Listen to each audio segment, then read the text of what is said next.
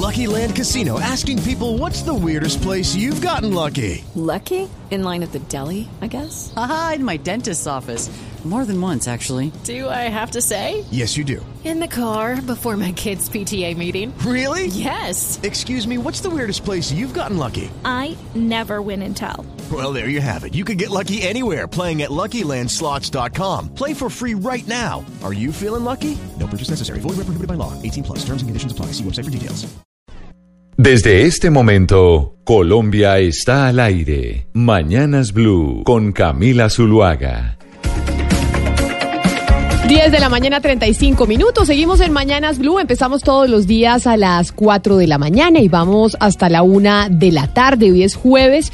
Para muchos, eh, juernes. Ya sienten que la semana se está terminando y además este fin de semana tenemos fútbol, tenemos eh, Champions pero el eh, país conmovido por el tema de Santrich, pero yo creo que ya el tema de Santrich está supremamente hablado, requete hablado y más que analizado. ¿O le parece que hay algo que falte por decir, doctor Pombo?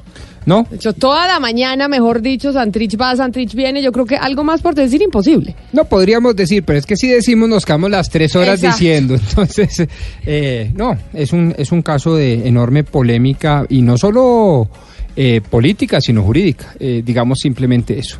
Oiga, le tengo resultados. ¿Se acuerda que ayer eh, usted planteó la pregunta sobre los vidrios eh, polarizados, no? ¿Cómo no? Claro. Bueno, le tengo resultados sobre, sobre la encuesta. A ver. Eh, ustedes qué opinan y le pregunto a mis compañeros que están también alrededor eh, del país en, la mesa de trabajo. Nosotros ayer le preguntábamos a los oyentes eh, si a usted un carro con vidrios negros o, pora- o polarizados le genera una percepción de inseguridad. Yo le decía que sí.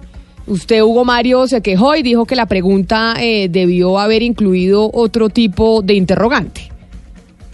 Preguntarle a los oyentes, Camila, si la gente se sentía más segura en un carro polarizado o en un carro sin polarizar. Bueno, pero la pregunta que le hicimos eh, a los oyentes es, ¿a usted un carro con vidrios negros o polarizados le genera una percepción de inseguridad? Y le digo, la encuesta o sondeo, que siempre me lo, mm, me lo corrige Hugo Mario, pues tuvo 4.125 votos. 4.125 votos a través de la cuenta de Twitter, a través de arroba Zuluaga Camila. Y el eh, sí obtuvo un 44%.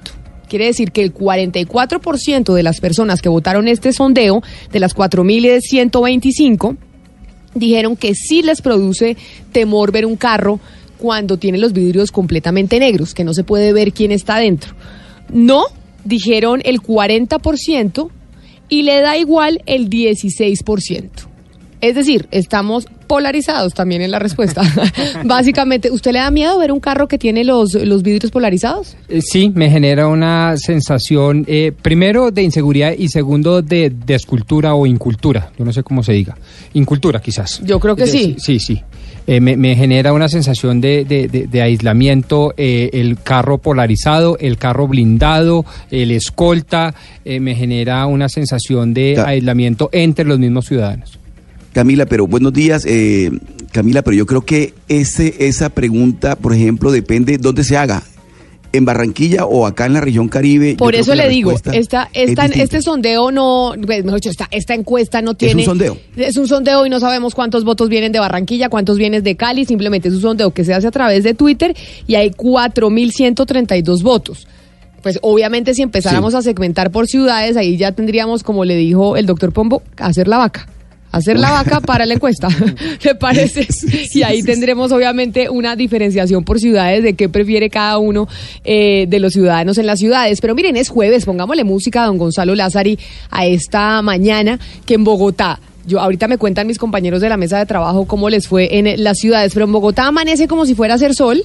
Y uno dice, uy, va a ser un día divino, me voy a poner camiseta y resulta que ya está nublado y va a caer un, y va a caer un aguacero o por lo menos eso parece. Entonces pongámosle música esta mañana que está en Bogotá por lo menos gris. Vamos a irnos a México, Camila, con la información además de última hora, es que se acaba de generar una alerta de tsunami en El Salvador tras ese sismo que se sintió hace cuestión de horas eh, de 6.8 grados. Aquí le traigo a Josean Locke y esto se llama Beso. beso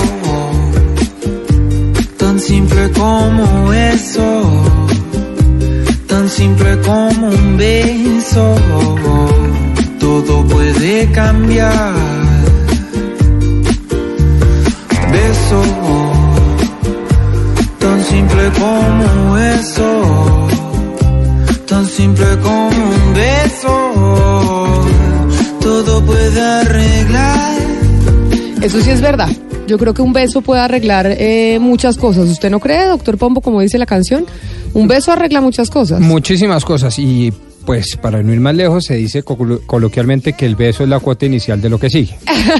Sí, eso se dice. eso es- ¿Usted, ¿Usted da muchos besos? ¿Usted es besucón, como se dice? Sí, ¿Sí? sí, y consentidor y, y- y trato de ser lo más tierno posible, sí. Ana Cristina, ¿usted da muchos besos? ¿Es eh, besucón? Sí, besucón. O besucona, en este caso. O Aquí, besuqueadora. en, es- en esta tierra se dice besuqueador o piqueador. Ah. Mucho, yo soy muy piqueadora. Sí, yo también. Yo doy una cantidad de besos, pero veo un bebé y le quiero dar 200 besos y no, a mí me dan ganas de darle besos a un perro, a lo que sea. Pues no a lo que sea, claramente, pero No, pero los bebecitos sí, no, los bebecitos se puede morir uno. se puede morir uno y cuando tiene las piernitas gorditas dan ganas de agarrarlos Gorditas, y- con rayitas, así Exacto. con rayitas al lado de, de las rodillas o, o en las manitos cuando todavía tienen como hoyuelitos en los dedos. Pero a ver. en la- Eh, Camila, Señor. y discúlpame Ana, discúlpeme Anita, por favor. Eh, es que es que hay algo que me llamó la atención de Camila. ¿Para usted un beso soluciona todo? O sea, unos cuernos se pueden solucionar con un buen Ay, beso. no, pero digo, el beso soluciona muchas cosas. Mejor dicho, si usted está en una en una discusión airada por un tema político porque su pareja piensa distinto a usted, pues ay, démonos un beso. Imagínese que Pombo y yo fuéramos novios, ¿se imagina? Todos los días agarrados peleando por el tema político, pues un beso ahí. No, eso ahí- sería la pareja de los besos. Pues cada minuto y medio un beso, un beso. Entonces, no, eso sería medio. Sí, sí, sí, sí. sí. Cada minuto No, y no me lo medio. quiero ni sí, yo tampoco, estoy de acuerdo con Mario. No, no imaginemos. Oigan, miren, eh, a propósito de los besos y de las diferencias políticas, diferencias ideológicas, hay algo que obviamente tiene con los pelos de punta a más de uno. Y es la decisión que tomó el presidente del Senado, Ernesto Macías, para posesionar a Soledad Tamayo en reemplazo de Aida Merlano. Ella es eh, del Partido Conservador y lo que, lo que pues obviamente reclaman muchos es cómo no se dio la silla vacía, porque la señora Merlano se le quitó la curul por cuenta de que se le probó que había comprado votos para salir elegida. Y eso, según la normatividad, debería dar para que se pierda la curul y el partido sea responsable también de lo que hacen eh, pues sus integrantes y no que el partido se le lave las manos y resulta que hay un bandido ahí en mi partido y yo pues le tengo reemplazo. Pues mire, Camila, dígame. Perdón, Camila, pero es que, digamos, la razón de ser de la silla vacía radica exactamente en eso, en sancionar al partido, que fue el que dio el aval. Es decir, por- porque la silla vacía consiste en que el partido pague las consecuencias de la decisión equivocada que tomó. Si no, si no, si no, hay, si no hay silla vacía, ¿qué sentido tiene la silla vacía? Correcto. Es que por eso me parece importante la declaración que ha dado Alejandra Barrios, que es eh, la directora de la misión de observación electoral MOE, que son, es digamos, esa organización que se encarga precisamente de hacer una eh, observación y un seguimiento a las elecciones. Y esto fue sobre eso que usted dice, Oscar, lo que dijo Alejandra Barrios acerca de lo que se vio ayer con el presidente del Senado posesionando a Soledad Tamayo en reemplazo de Aida Merlano, a pesar de que muchos, en este caso, pues principalmente los congresistas de la oposición dijeron, oiga, eso no es constitucional, eso no se puede hacer, aquí aplica la silla vacía. la mueve con muchísima preocupación. La posesión que hizo ayer del reemplazo de la señora Aida Merlano del Partido Conservador, el señor presidente del Senado. Con esta posesión, el presidente del Senado no solamente desconoció el régimen de responsabilidad política que tienen los partidos, sino que también está enviando un terrible mensaje al validar conductas contrarias a la ley, permitiendo que las organizaciones políticas no asuman ningún tipo de consecuencia. La señora Merlano fue capturada después de las elecciones del año pasado por concierto para delinquir, por corrupción al sufragante, por ocultamiento, retención, posesión ilícita de cédulas, por porte y tenencia de armas. Y resulta que después de la posesión del día de ayer, lo que sencillamente se está permitiendo es que el partido político que la postuló, el Partido Conservador, se beneficie de manera directa de los delitos cometidos por esta señora, permitiéndole posesionar a quien le sigue en la lista, en pleno proceso preelectoral, con miras a las elecciones locales de este año, este mensaje que se está enviando desde el Congreso a la República es un mensaje terrible que atenta directamente contra la, el trabajo que estamos haciendo muchísimos colombianos para avanzar en unas elecciones libres, transparentes y honestas. Eso es lo que dice Alejandra Barrios de la MOE, pero a eso le sumamos, digamos, de la MOE de la Misión de Observación Electoral, que Soledad Tamayo, esos votos que obtuvo Aida Merlano, que la razón por la cual está privada de su libertad es porque se investiga que esos votos fueron comprados y obviamente ilegales, pues le favorecen a Soledad Tamayo.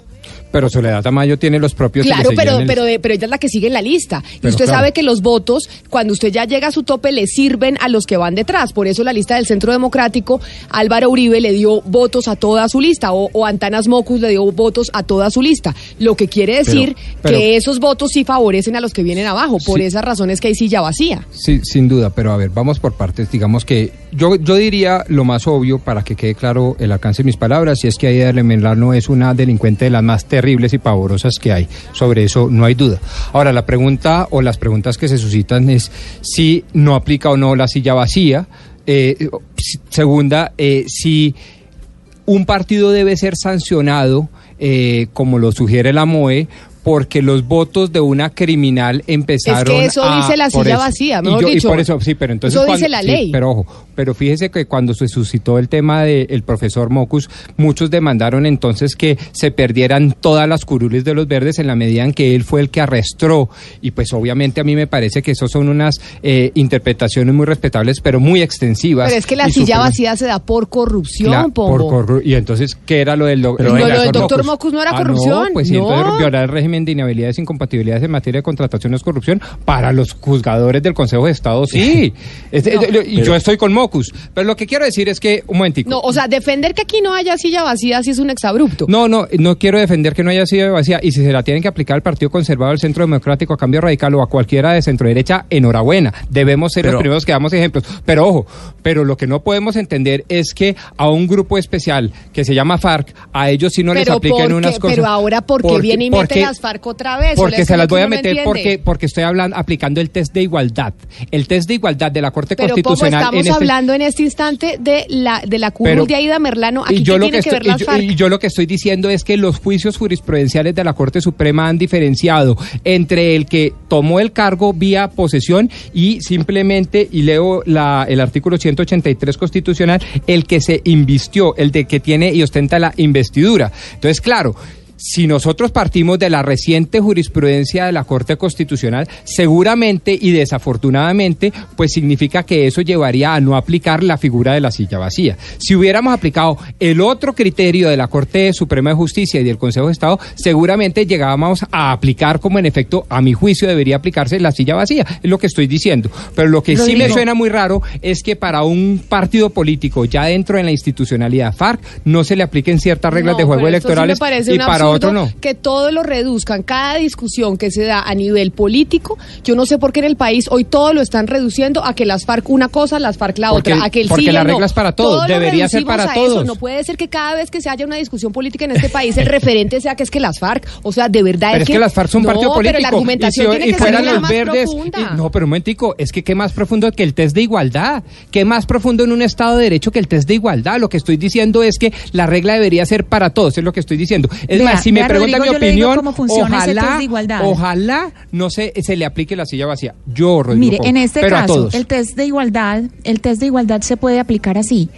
Aida Merlano, yo primero que todo defiendo que se quede esa silla vacía, pero Aida Merlano, como usted dijo, que es una delincuente, que nada más eh, no es por un cargo que la, que, la, que la procesaron, es por más de cuatro cargos porque oímos a Alejandra Barrios. Aida Merlano es a la que pillaron haciéndolo, porque lo que hizo Aida Merlano es algo que es naturalizado en las regiones, es algo que uno sabe que sucede, que la gente sabe que sucede, que se investiga y que no se hace nada. Entonces, aquí hay que entender una cosa primero que todo. Aida Merlano, en el momento en que dicen no hay silla vacía, otra persona lo ocupa, ahí ya se ve primero que hay algo personal con Aida Merlano. ¿Por qué? Porque ella hace una condu- ella cometió una conducta que está naturalizada en las regiones y a ella la Anda. cogieron. Y con eso y Ah. con eso no la estoy justificando, es horrible lo que hicieron, No, pero hay que tener sí. en cuenta que lo que Pero hizo mire, ella, Por lo que lo que hizo menos ella mal, es lo que Ana Cristina, menos mal hay un caso que mostrar, por lo Doctor- menos. Doctor Popo, permítame, yo le, digo, le, digo a- le voy a decir algo a usted y, y a los amigos panelistas. Mire, La silla vacía tiene la única razón de ser de sancionar al partido, al partido político que avaló al candidato Que es que cometió el delito, que es bandido, que Exacto. es corrupto, en este caso Aida Merlano. Para que no Y lo los que partidos espera- no tengan claro, responsabilidad política, entonces el Partido Liberal, el Partido Conservador, Cambio y- Radical, como siempre, le dan avales a una mano de bandidos, terminan en la cárcel y el partido y como si este nada, teniendo curules en Yo el estoy Congreso. totalmente de acuerdo. es. Lo que pasa es que estamos en pleno en este juicio. no caso, que tenemos una espera- sentencia de la Corte Suprema que avale que es una bandida. Perdón. Yo creo que es una bandida. El Consejo de Estado, el Consejo de Estado le quitó la curul porque consideró En que este era una bandida. ¿Sí? Doctor, en mayo, doctor eh, perdón. En este caso, lo que uno espera es que el Partido Conservador pague las consecuencias de eso que hizo. Y no solamente en este caso el Partido Conservador, pero deben hacer, todos los partidos deben, deben asumir esas consecuencias. Esa fue la razón de, de ser de la creación de la silla vacía. ¿Por qué? Porque antes el único que pagaba la consecuencia era la persona que era sancionada. Y el partido ponía en ese puesto a otro que igualmente lo habían elegido de manera corrupta. Cuando se creó la silla vacía, se buscó exactamente eso, que el partido perdiera la curul y esa, esa curul, esa silla quedara vacía por cuenta de haber patrocinado, por cuenta de haber fomentado una candidatura o un candidato corrupto. Eso fue lo que ocurrió y en este caso no va a ocurrir así porque la curul de la señora Aida Merlano la va a ocupar otra persona que va a llegar allí a ejercer los derechos políticos que debían, que debían serle prohibidos al Partido Conservador. Y por eso me parecía importante traerle la, voz de Alejandra de- Barrios, digamos que una persona que es desde una organización que están de hecho vigilantes del proceso electoral, nada más, y sabía que iba a dar para, para este debate, pero son las 10 de la mañana, 51 minutos, nos vamos a hablar eh, con la academia sobre otro tema que, que sé que también les va a interesar. En Mañanas Blue, hablemos con la academia. ¿Y por qué les digo que vamos a hablar con la academia? Porque estamos en comunicación con Patricia Nieto. ¿Quién es Patricia Nieto? Patricia Nieto es una periodista y cronista colombiana, es profesora de comunicación social y, eh, periodismo en la Universidad de Antioquia en Medellín, en la tierra de Doña Ana Cristina. Pero ¿por qué hemos decidido llamar hoy eh, a Patricia Nieto? Porque el LASA Media Award que otorga eh, todos los años, eh, que se otorga eh, en cada Congreso de América Latina para reconocer las contribuciones periodísticas a lo largo de, pues, del análisis y del debate público sobre el continente, se lo entregaron a ella. Se le entregaron a ella, Ana Cristina, si no me equivoco, el martes de esta semana. El 24, fue el 24 de mayo la ceremonia de entrega. Esto fue semana pasada. Sí, hoy estamos, hace seis días, hace seis días entregaron ese, ese premio. Exactamente, pero eh, Patricia Nieto, que es de su ciudad, que es de Antioquia, periodista eh, y cronista colombiana, profesora reconocida, cuéntenos un poquito usted de, de la historia de Patricia. Sí, a Patricia le acaban de entregar este premio por su trayectoria periodística, y académica. Patricia Nieto es eh, una profesora de la Universidad de Antioquia, nacida en Sonsón, ha escrito libros muy importantes. Entre sus trabajos más conocidos está el libro Los Escogidos, que es eh, sobre los muertos, los que se llaman los muertos de agua, muertos que se encuentran en el río. Es, es una obra periodística con un lenguaje poético hermosísimo. Y bueno, Patricia ha recibido diversos premios, no solamente por ser eh, la mejor profesora, sino también por eh, su desempeño periodístico. Es ante todo una cronista. Profesora Nieto, bienvenida a Mañanas Blue, mil gracias por atendernos. Eh, no, muchas gracias a ustedes y buenos días para las dos. Y felicitaciones por el premio. Un poquito tarde, seis días después, pero, pero felicitaciones. Nos enteramos eh, esta semana que, que se había llevado usted el premio y cuando dijimos, oiga, qué bueno hablar con una profesora, sobre todo en una semana tan movida para los medios de comunicación en Colombia. Y yo, y me disculpa que la, que la, que le dé la bienvenida ya preguntándole esto eh, de inmediato, pero me parece imposible no hacerlo. Y es eh, usted cómo eh, vio lo de Daniel Coronel, la revista Semana y todo el revuelo que se suscitó alrededor de los medios de comunicación por el escándalo que publicó el New York Times. Eh, pues Camila, mira, la situación con Daniel Coronel nos, nos pone pues a pensar y, y a reflexionar mucho sobre lo que hacemos. Eh, yo veo que la reacción de los lectores, de las audiencias, del público colombiano frente al despido de Daniel Coronel de la revista Semana es una reivindicación que los ciudadanos hacen del periodismo. Cuando esa cantidad de personas es capaz de empoderar la palabra y, digamos, presentar una voz de protesta frente a un medio de comunicación con ese poder y, y se mueve de esa manera eh, la opinión, lo que la gente está haciendo es reconociendo el- la importancia del oficio del periodismo en este momento, en un momento en que hay tantas corrientes, eh, no solo de opinión, sino económicas, que tratarían de decirnos que el periodismo sobra o que el periodismo hace mal su trabajo o que el periodismo es uno de los males del país.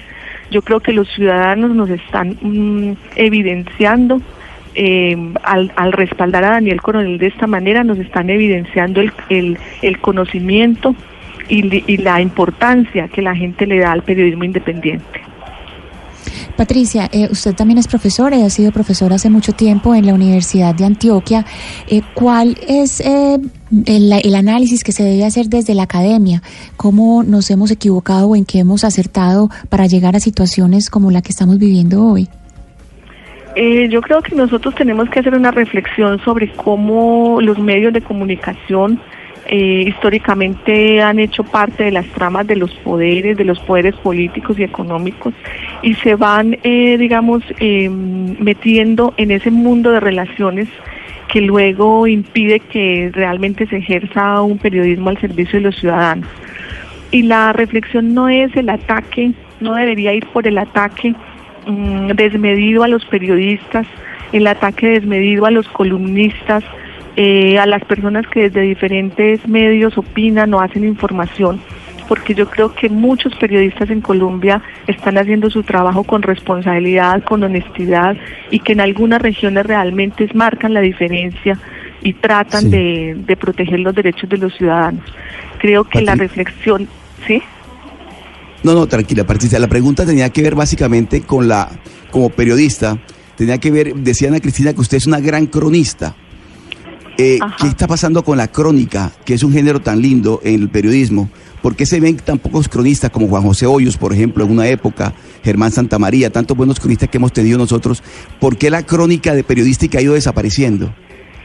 Eh, yo pienso que la crónica periodística ha encontrado otros soportes y ha encontrado unos formatos que, que salieron de los periódicos o de las publicaciones eh, frecuentes, semanales, hace mucho tiempo. La crónica se está ubicando en los libros, se está ubicando en, incluso en los formatos digitales.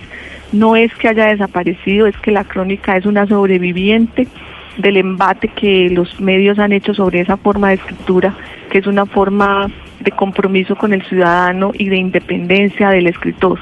Entonces yo creo que eh, herederos de, Juan José, de Germán Santamaría y de otros hay en todas partes, solo que las crónicas están circulando por canales no convencionales.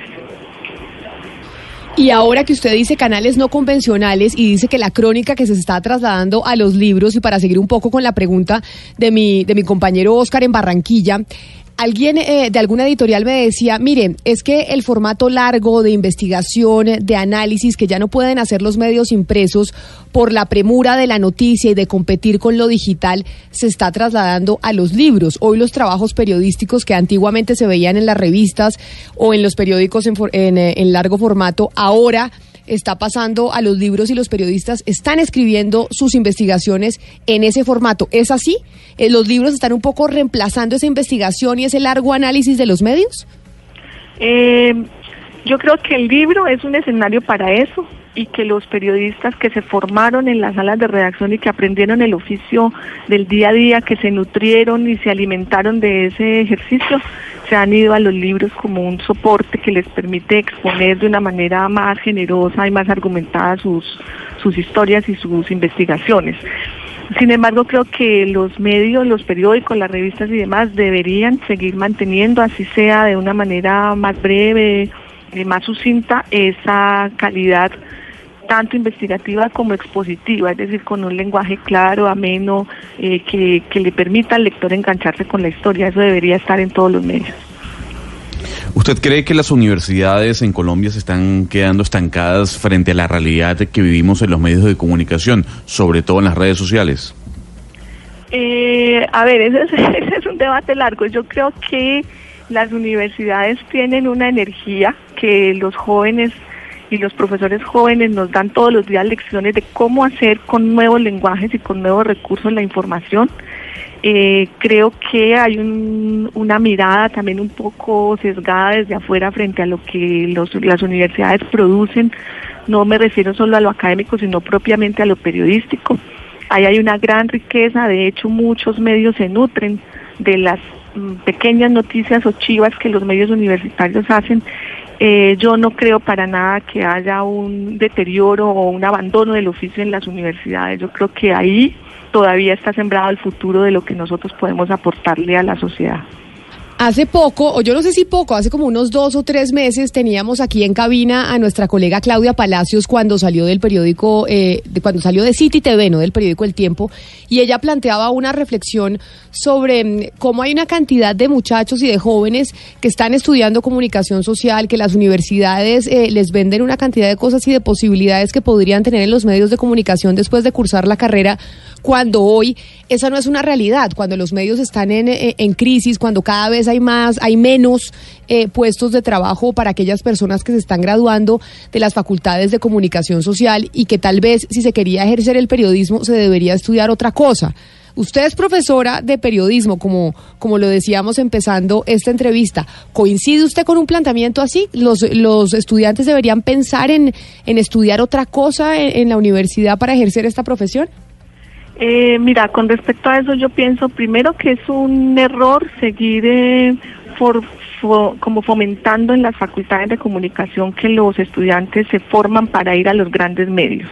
Eso sí es una, una ilusión que nosotros no debemos fomentar ni por razones económicas ni por razones ideológicas. Estos muchachos tienen que generar espacios nuevos de polémica, de información y de debate para contribuir en un momento como el que vive el país. Entonces, abrir el espectro de opciones de trabajo más allá de los medios. Y lo otro es que yo pienso que uno puede ser periodista, como dicen muchos caminos conducen a Roma, ¿cierto? Hay personas que vienen de las ciencias exactas, que vienen de otras ciencias sociales y ejercen el periodismo con mucha solvencia y lo hacen de manera excepcional. Y también hay periodistas formados en las academias que con un trabajo de formación, de aprendizaje de otras disciplinas también lo hacen de la misma manera. Yo no creo que sea excluyente que una persona no, no periodista de formación ejerza y tampoco creo que solo los no periodistas lo deban ejercer. Yo creo que es una, una profesión, es una actividad política en la que pueden intervenir muchos, muchas personas de diversas formaciones y diversos orígenes. Y los periodistas son los que tienen el lenguaje, son los que tienen el, formato, son los que tienen la técnica de la contrastación, que es el, el- el fundamento de nuestra disciplina. Y esa es, esa es como la perla que las universidades deben proteger y es que estos muchachos eh, tengan la formación y todas las herramientas metodológicas para equilibrar el contenido informativo y para que las múltiples voces estén presentes en esos relatos. Eh, profesora Patricia, usted ha estado en territorio, pues es eh, básicamente una reportera de calle, de montaña, de, de territorio. ¿Qué tanto está afectando la información, este tipo de periodismo que se hace desde oficinas y basados en hashtag y lo que aparece en redes sociales, que está un poco desconectado o muy desconectado de los territorios y de esas fuentes primarias? Sí, yo pienso que mm, em, algunas informaciones que se publican a través de las redes en esa fragmentación tan abrumadora, en esa falta de continuidad en el relato, eh, sí tiene unos efectos particulares en los en las audiencias, como se llaman ahora, y en los territorios específicos, donde las personas sienten que su realidad no está representada en ese lenguaje, en ese tipo de contenidos, y por eso eh, la distancia enorme que, que los ciudadanos en muchas regiones tienen con los medios. No solo hablo de los medios nacionales grandes, sino también con los medios regionales, donde se ha ido también como haciendo práctica el periodismo telefónico o, o más que eso, el periodismo a través de mensajes eh, emitidos por redes. Es como si hubiéramos, eh, en lugar de entender que las redes son un nuevo elemento de la realidad, eh, para informar como si las redes fueran lo que pasa. Y creo que nosotros no debemos ser periodistas de las redes, sino periodistas que consideramos que los mensajes, la opinión y el debate de las redes es un elemento más de la realidad que nosotros estamos llamados a contar. Y me parece que ese es el mensaje con el que nos podemos quedar eh, de esta entrevista, y es que los periodistas no debemos ser periodistas de las redes, sino, sino del- de, verdad del terreno, de la gente que está que está eh, escuchándonos y que está recibiendo nuestro mensaje. Profesora Patricia Nieto, mil gracias por habernos atendido. Felicitaciones por, eh, por ese premio y qué placer contar con su voz esta mañana en medio de la discusión que ha habido durante toda la semana sobre los medios de comunicación, que lamentablemente esta semana increíblemente los medios son los que han sido la noticia y así no debería ser. Feliz resto de día para usted. Bueno, muchas gracias y el periodismo está en nuestro corazón, está en nuestra mente, en nuestro pensamiento y es el momento de defenderlo. Colombia está al aire. Este viernes es Día Diamante y por ser super cliente Black o Diamante encontrarás nuestros mejores placeres con un descuento especial. Ven a Carulla y disfruta lo extraordinario de tener en casa lo que más te gusta. Carulla, un placer para todos los días. Diversas ópticas. Hechos que marcan el acontecer. Mañanas Blue. Mañanas Blue. Colombia está al aire.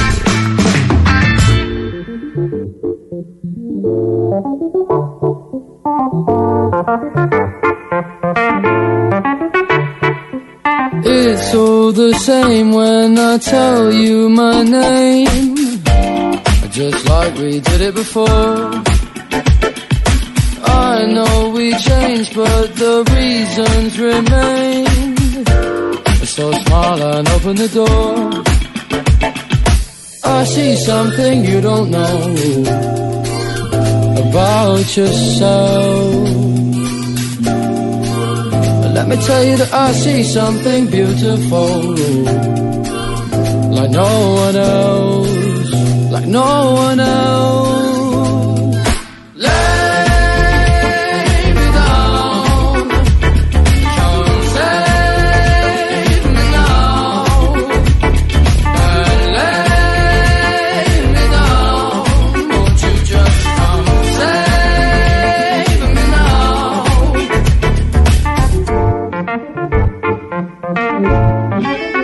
11 de la mañana, 6 minutos, y estamos eh, de música como, a ver, ¿esta qué música es, Gonzalo? ¿Qué música nos trajo hoy? Le traigo recomendaciones, simplemente recomendaciones, Camila, para todos los oyentes que nos quieran seguir en nuestras cuentas eh, de Spotify y de Deezer. Eh, hay nuevos playlists, hay eh, playlists que están dedicados, por ejemplo, a al asadito al barbecue con los amigos, playlists para cantar cuando usted está tomando tragos. O sea, hay diferentes playlists que se han colocado tanto en Deezer como en Spotify en Colombia está al aire.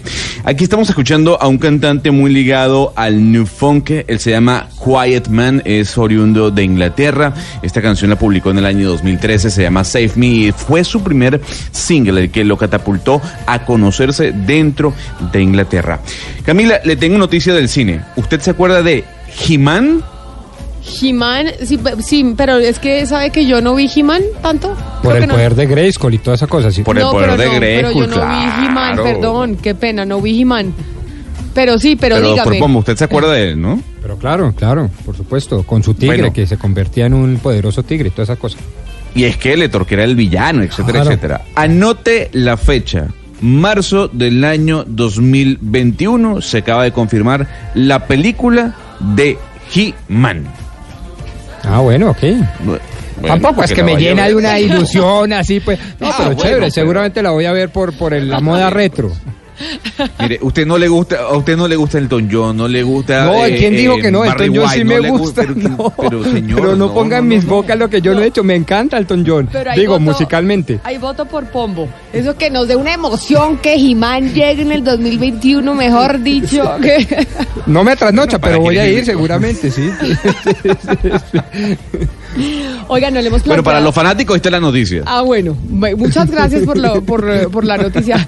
Doctor Pombo, no hemos tratado y no le hemos planteado a los oyentes el tema del día. Y ya les vamos a explicar por qué es que vamos eh, a hablar de ese tema, pero es que queremos que participen con nosotros y que estén, hagan parte de esta discusión y de esta mesa de trabajo para que los sentamos aquí sentados al lado nuestro. Pues dentro de la enorme influencia que tiene la juridicidad en la vida política, pues ustedes saben que hay muchas leyes y sobre cada una de ellas hay muchas interpretaciones. Pero de esas sí, interpretaciones... para ley, interpretación. Todos y hemos para interpretado. interpretación. acabamos hace tres minutos de vivir un, un caso, ¿no? Entonces, eh, me parece importante plantearle a nuestros queridos oyentes esta pregunta que tiene mucho de filosófico.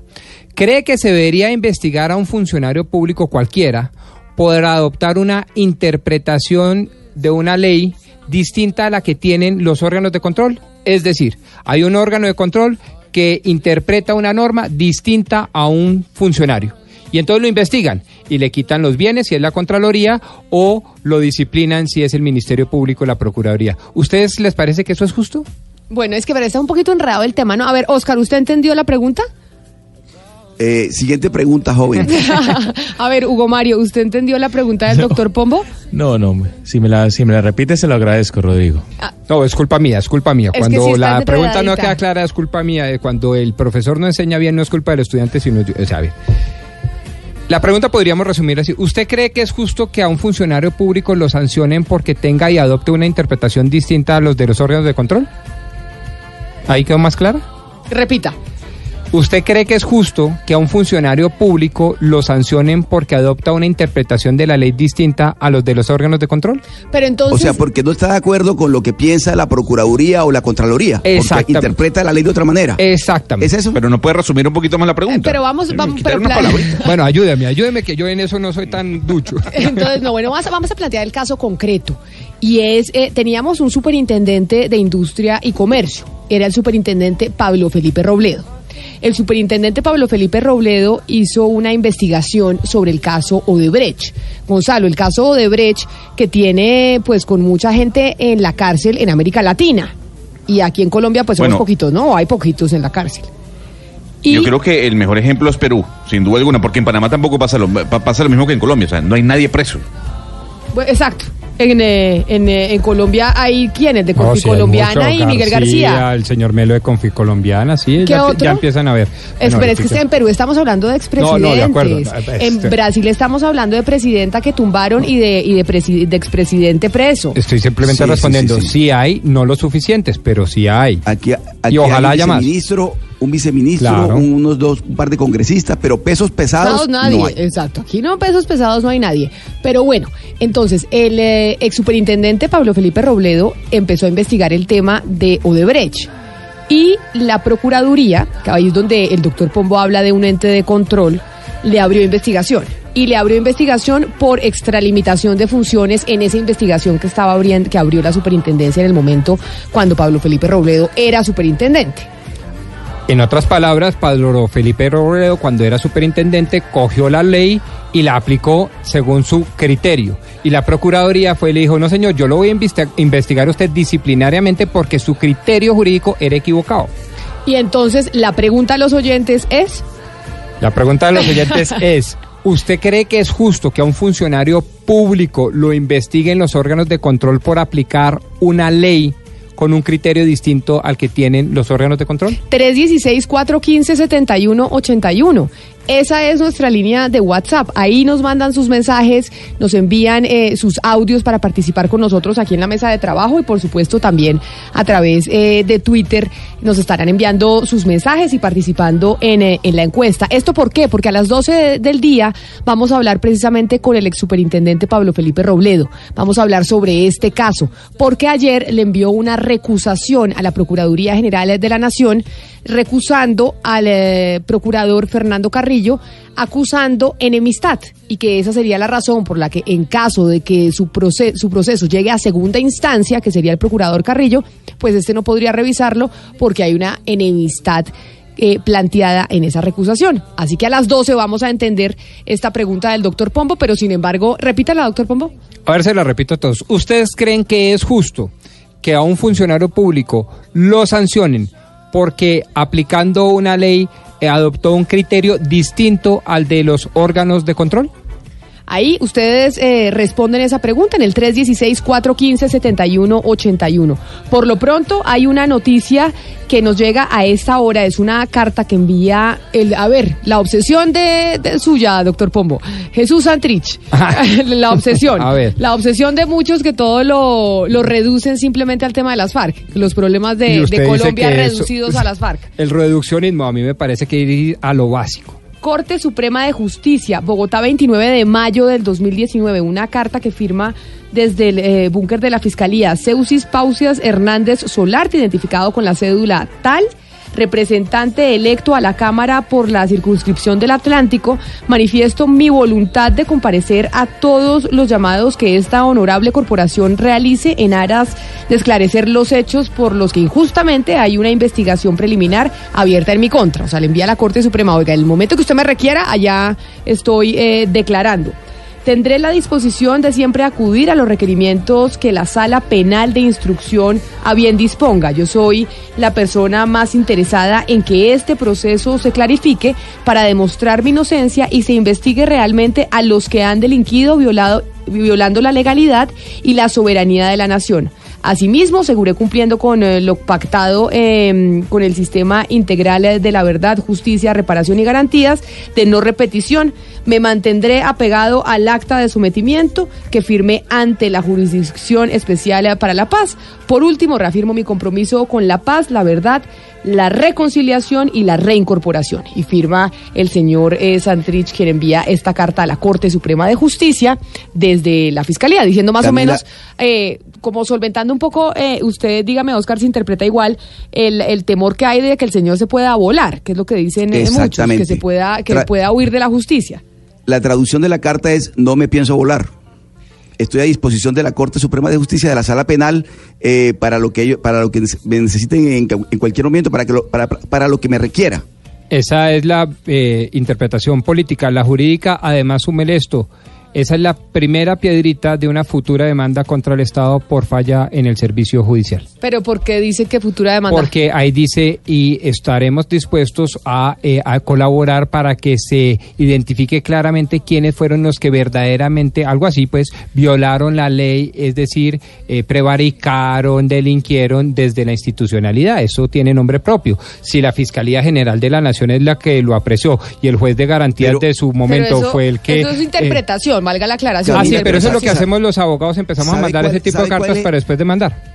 ¿Sabe cuál es el sentido de la carta? El sentido de la carta es que Santril le está diciendo a la Corte, no me capture, yo me pongo a disposición de la Corte y yo estoy dispuesto a comparecer.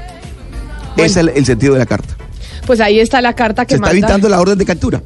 Claro. está- No sé, no sé, es que tantas No, interpretaciones. se pone a disposición, se pone a disposición. La Corte captura cuando la persona eh, eh, es renuente o no quiere eh, ponerse a disposición. Él se está poniendo a disposición de la Corte. Pues ahí está la carta que manda Jesús Santrich, precisamente desde la carta, desde la cárcel, desde la fiscalía a la Corte Suprema de Justicia. Oiga, Oscar, usted que eh, pues ha, hecho periodismo escrito, que además ha escrito libros y le gusta la historia, lo mismo el doctor Pombo. Uno de los eventos que más hemos estudiado en el colegio, pero también aquellos que, que hemos estudiado la ciencia política y la violencia en Colombia es cuál. Dígame si yo le hablo de un evento importante en Colombia para estudiar, por ejemplo, la violencia reciente que ha cambiado el curso de la historia de nuestro país. ¿Usted piensa en qué? Camila, sin duda el Bogotazo. El Bogotazo es el hecho histórico de, de la violencia en Colombia mm, reciente, digamos. Exactamente, el Bogotazo es uno de esos momentos importantes en la historia de Colombia y ya ahora le voy a explicar por qué le hacía esa pregunta, don Oscar, y por qué vamos a hablar de- del Bogotazo. Pero antes me voy eh, con María Camila Roa, que tiene noticia de la Comisión Interamericana de Derechos Humanos sobre el caso de Iván Cepeda. María Camila.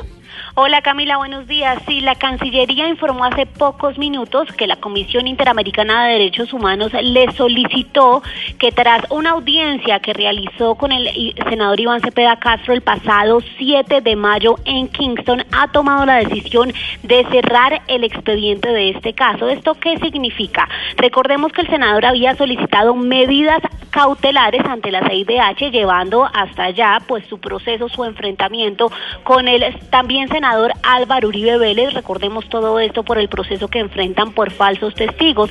El senador pidió las medidas cautelares a- advirtiendo que tenía amenazas en su contra y también en contra de su familia. Pues lo que pasa con esta decisión es que no habrá medidas cautelares y que también se cierra el expediente que pues ya estaba analizando, investigando la Comisión Interamericana de Derechos Humanos con la información que le suministraba la Cancillería colombiana. Gracias, María Camila. La noticia entonces que hay sobre el caso de Iván Cepeda y la Comisión Interamericana de Derechos Humanos. Se están moviendo las noticias a nivel nacional e internacional. Pero sigamos con lo que les decía del Bogotazo, porque evidentemente el Bogotazo cambió el curso eh, de la historia reciente de nuestro país. Y por esa razón nos parece interesante llamar a Camila Brujes, que es la directora de una obra, de una obra de teatro que se llama No se lo digas a nadie y tiene que ver precisamente con el Bogotazo.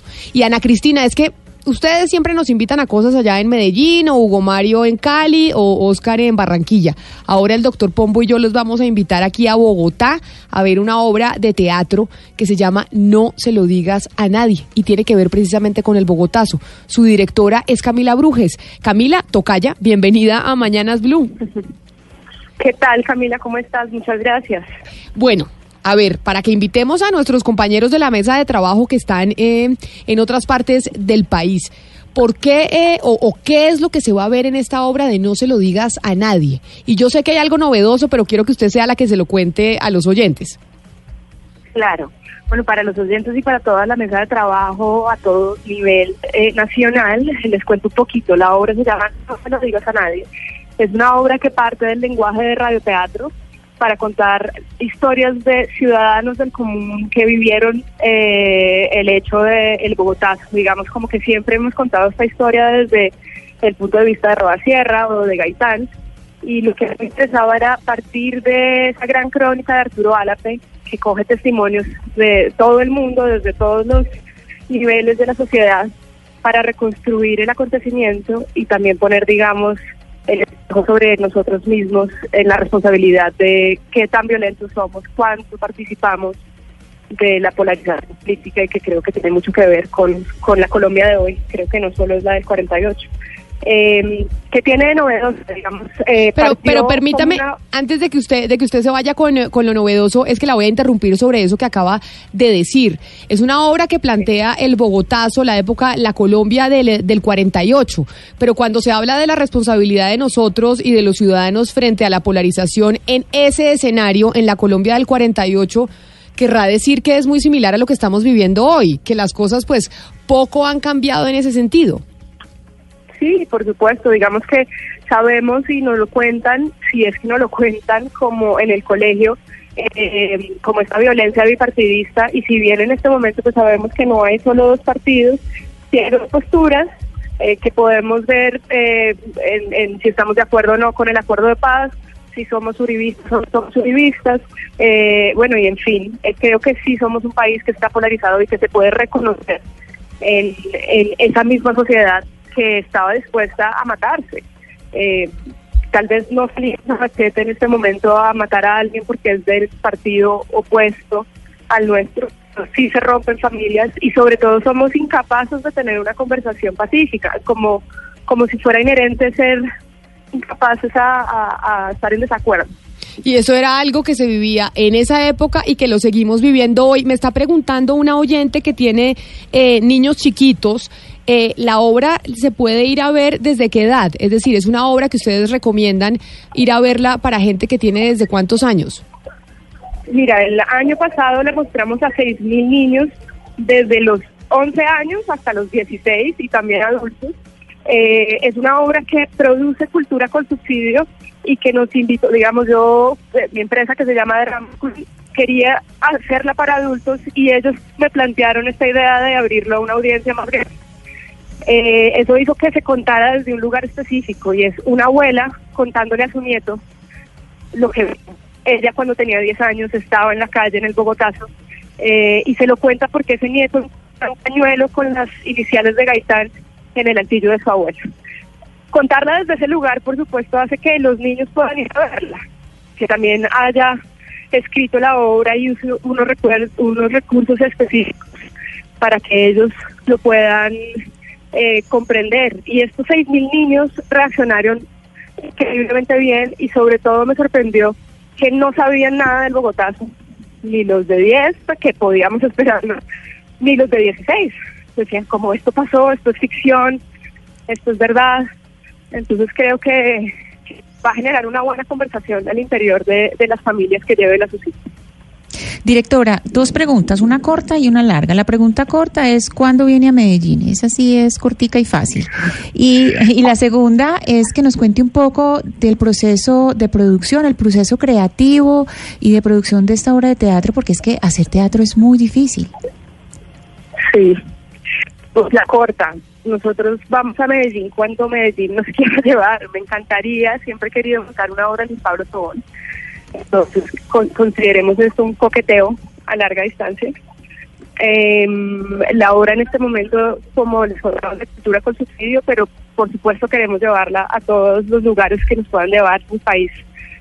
Y la Em, hemos, y- la hemos llamado hoy, Camila, para decirle a mi compañera Ana Cristina que está en Medellín, la hemos llamado hoy porque la obra se presenta hoy y mañana. Por eso les queríamos hacer la invitación eh, a los oyentes para hoy y para mañana. ¿Es hoy y mañana a qué horas en el Teatro con Subsidio? Es hoy y mañana, o sea, jueves y viernes, a las 8 de la noche, en el Teatro con Subsidio Roberto Arias Pérez. Eh, hay los costos de las boletos de verdad que están bastante asequibles y si son afiliados a Colsubsidio tienen descuentos. Entonces vale la pena ir, solo hay dos funciones, es una obra de gran formato que tiene artes visuales, que tiene una orquesta de tango en vivo con música original, eh, con seis de los mejores músicos del, del país, eh, un elenco de actores eh, muy reconocidos que llevan haciendo radio, televisión y cine desde hace más de 50 años. Entonces se va a encontrar con, un, con, un- con una obra entretenida, de profundidad, eh, que vale la pena ir.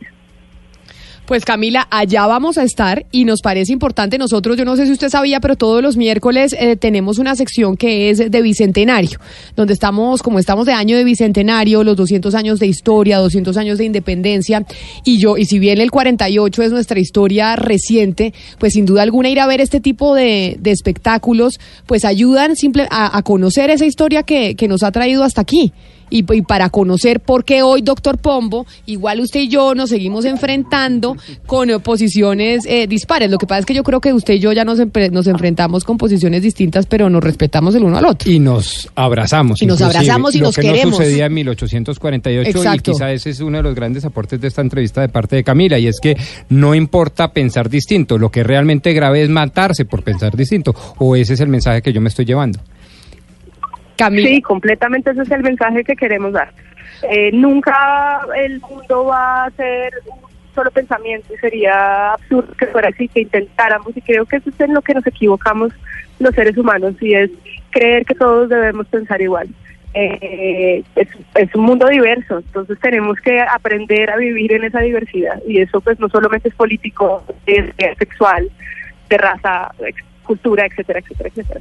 Pues Camila Brujes, directora de la obra de teatro No se lo digas a nadie. Nos vemos, si no esta noche, hoy a las 8 de la noche en el Colsubsidio, mañana viernes a las 8 de la noche, ahí haciéndole la invitación a todos mis compañeros de la mesa de trabajo y a los oyentes, por supuesto. Feliz resto de día y gracias por atendernos. No, muchísimas gracias a ustedes por la invitación y nos vemos allá. Me encantaría seguir conversando.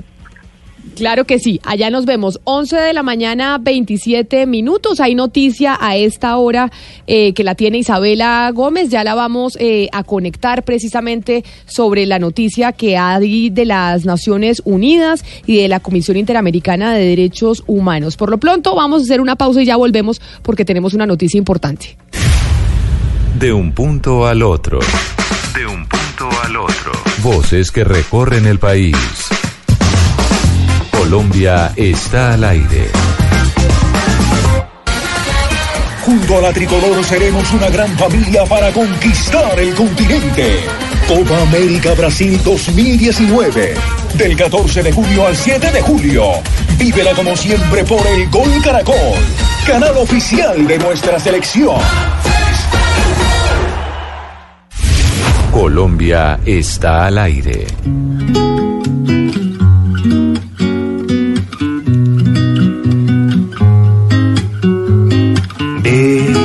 Bésame un poquito más cerquita. Bésame. Gonzalo, entonces usted hoy nos trajo canciones de besos. ¿Sus recomendaciones son eh, para los besos, para los que nos gusta dar besos? No, pero para nada. O sea, yo no tenía planeado que usted fuese tan amante de los besos en absoluto, pero cuando ¿Hay alguien vi que no es amante de los besos? ¿Hay, alguien- hay- ¿Habrá Bueno, no, alguien que no? a ver. Yo me pregunto, de A verdad. nivel, pero yo no sé si a nivel exagerado como el doctor Pombo. O sea, me refiero a que todo el mundo nos gusta los besos, pero el doctor Pombo ha dicho que es exagerado, que es besucón, etcétera, etcétera. Entonces dije, bueno, Sí, voy a traer esta sí, canción. sí, y me eh, reafirmo y con caricias y con ternura. Camila, mire, le cuento una cosa. Mi abuelita me contaba que hubo una época en que a las niñas les colgaban como un letrerito que decía, por favor, no me beses, para evitar que las besaran en la calle o las personas que no las conocían. Entonces salían del colegio con el letrerito, por favor, no me beses. Cuando yo era chiquita, yo era gordita, ¿no? Y mi mamá y mi hermana me agarraban y me daban besos y que lo ahogaban a uno, porque, y yo creo que yo me quedé con eso, entonces ahora veo a un bebé, a mis sobrinos, y los ahogo o Mario a punta de besos. Que yo creo que son Sí, como, ay, esta con- tía mía, qué aburrición dándome tantos besos. Ahora con tanta prevención que hay, Camila, y cuando no se sabe distinguir bien de eh, cuándo es un, un, un acoso y cuándo es un piropo, pues eh, hay, hay que pensarlo dos veces antes de estar dando besos. pero, con un beso a un bebé y al sobrino, no. Ah, no, no hablo de un ¿Qué tal- bebé, hablo un de, niño, de- un- de una un niño, persona. a propósito de lo, de lo que decía Ana Cristina, un niño y llega alguien con gripa, como tengo yo hoy, por ejemplo, con gripa a besar al niño. Entonces el niño pues queda contagiado pues con un griponón espantoso. Los No, y qué cosa tan jartera, discúlpeme Camila, qué cosa tan jartera, y yo no sé si el doctor Pombo sea así, y me dio a disculpar, esas parejas melosas que se besan siempre, que no se despegan, qué cosa tan harta, en lo particular. Mi abuela, respeto, mi no sé abuela si decía, así. gente No. melosa, gente amargosa. Pero no.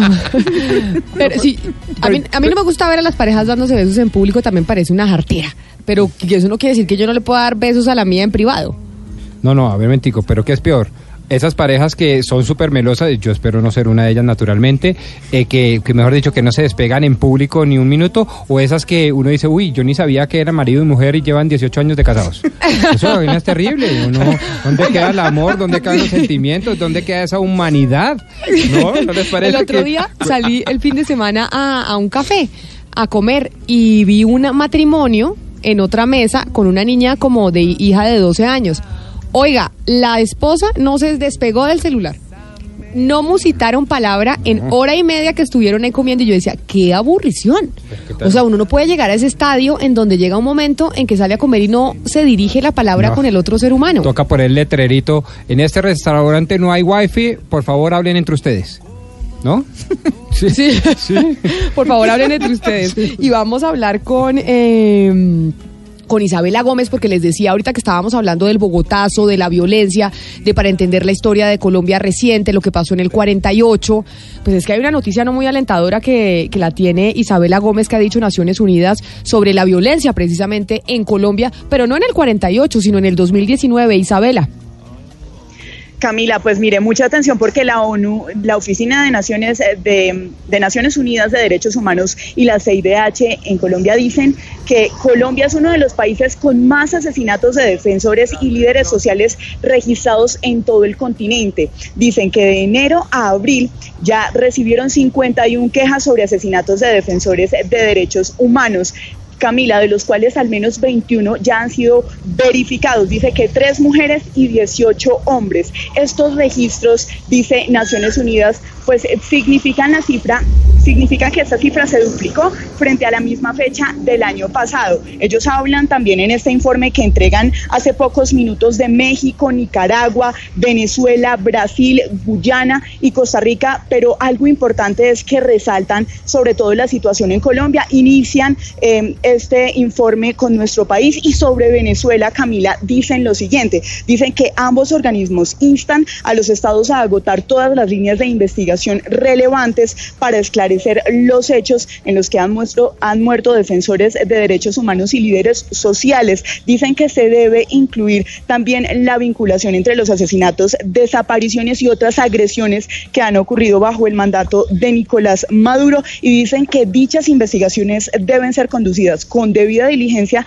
de manera exhaustiva, seria e imparcial. Y vuelven a Colombia a reiterar también este llamado para todos los organismos aquí en el país, porque es muy grave esta situación. Finalmente, entonces, se duplica la cifra de asesinatos contra defensores de derechos humanos aquí en Colombia, Camila. Isabela, gracias. Lamentable información, lamentable eh, balance que hace Naciones Unidas y la Comisión Interamericana de Derechos Humanos, que ocupemos el lamentable puesto de ser el primer país en América Latina de tener la mayor cantidad de asesinatos a líderes sociales evaluados entre enero y abril de este año. Por eso le decía, no estamos hablando del año 48 cuando estamos hablando de la obra del Bogotazo, estamos hablando del 2019. La violencia recrudeciéndose en Colombia y de una manera... Eh, aterradora y que de verdad hay que ponerle la lupa y por eso pedirle a las autoridades, como decía Isabela, que recomendaba a Naciones Unidas, pedirle a las autoridades que le pongan el ojo para parar ya esta barbarie, doctor Pombo. No, pues naturalmente que noticia tan escalofriante. A mí, a mí esto me, me genera eh, un, sinsabor eh, existencial. Y lo digo de todo corazón porque es que el Estado ha perdido la razón de ser más vital y es la seguridad. Claro, eh, después viene seguridad jurídica, pues por supuesto que está el tema de los servicios públicos esenciales, el asistencialismo social para los más necesitados. Todo eso es muy importante, pero seguramente por dedicarnos a otras cosas hemos perdido lo obvio, que es la seguridad física. Esto a mí me aterra. Son las 11 de la mañana, 35 minutos. Vamos a hablar eh, de la democracia y de la democracia y del Congreso, de la democracia representativa. Hemos estado discutiendo el caso Santrich, hemos estado discutiendo el caso de Aida Merlano, pero ¿será que la democracia como la conocemos y la democracia representativa como la hemos visto en la modernidad va a cambiar a propósito de las nuevas tecnologías? ¿Será que vamos a tener una forma distinta de gobierno y de representación? Pues de eso es lo que vamos a hablar. De un punto al otro. De un punto al otro. Voces que recorren el país. Colombia está al aire.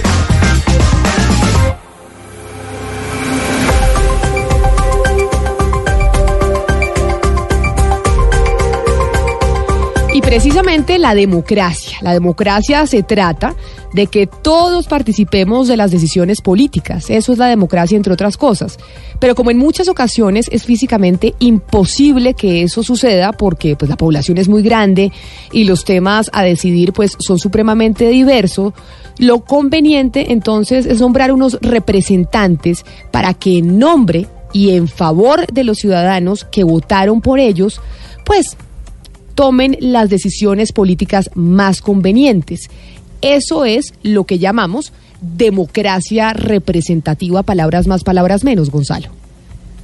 A ver, Camila, sin embargo, hay algo que decir. Siete siglos después, las cosas parecen cambiar. Por una parte, los ciudadanos no nos sentimos, y me incluyo en este caso, bien representados por los políticos que elegimos. Y por la otra, porque la tecnología parece poder reemplazar a los políticos. Por lo menos lo que es eh, o se trata en la creación de una norma. Exactamente, y a pesar de que parezca espeluznante lo que usted está diciendo, eh, Gonzalo, así como lo están oyendo eh, todos eh, los oyentes hasta ahora, con el avance de la tecnología, muy pronto será más fácil tomar el computador, es decir, meterse a Internet, entrar a los portales autorizados y empezar a votar y aprobar las normas que a cada uno de los ciudadanos que, que tengamos acceso a un computador e Internet, pues nos interesen.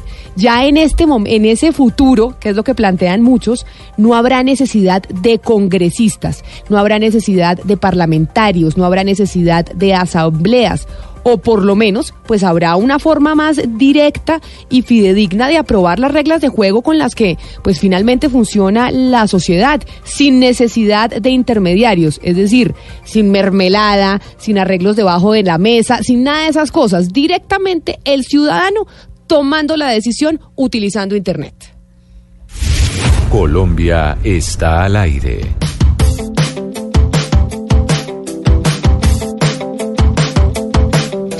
Y es que, doctor Pombo, precisamente esa inteligencia artificial es la que podría llegar a utilizarse en el futuro para cambiar un poco la democracia representativa como la conocemos eh, desde la época de los romanos hasta hoy.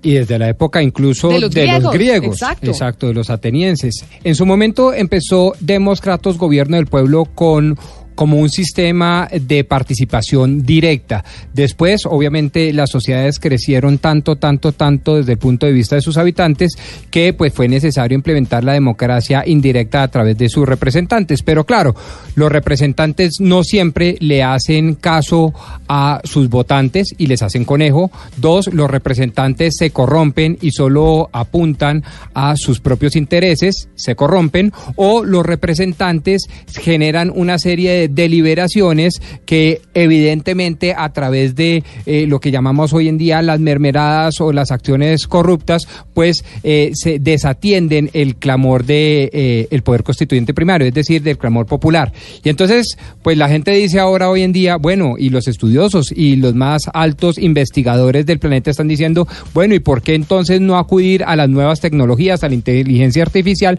para no falsear la el verdadero interés de los ciudadanos, para que sean estos los de los que constante y continuamente estén utilizando la inteligencia artificial y decidiendo sobre los asuntos que los van a regular, en vez de utilizar a un representante que repito puede ser mermelado, que repito puede alejarse de los intereses de sus propios votantes y de los ciudadanos, que cambia fácilmente de doctrina política y entonces pues ahí se dice, ¿y por qué no utilizamos entonces la inteligencia artificial? Que eso obviamente muchos dicen puede traer sus riesgos, puede traer eh, Pero- sus riesgos, eh, Gonzalo, por cuenta de lo que hemos visto en, eh, con Facebook, con Twitter, con las elecciones en los Estados Unidos, por todos los escándalos incluso que hoy tienen al presidente de, de Estados Unidos, Donald Trump, en la mira. Pero justamente le iba a preguntar eso al doctor Pombo. Luego de su extensa explicación, ¿usted no cree que la tecnología no se puede corromper? Y lo digo tomando en cuenta lo que acaba de decir Camila, el tema de las elecciones en los Estados Unidos. Eh, ¿hubo, ah, ¿Hubo ahí algún tipo de efecto de una mano extranjera sobre las elecciones que además forman parte o están trabajadas bajo, una, bajo un sistema tecnológico?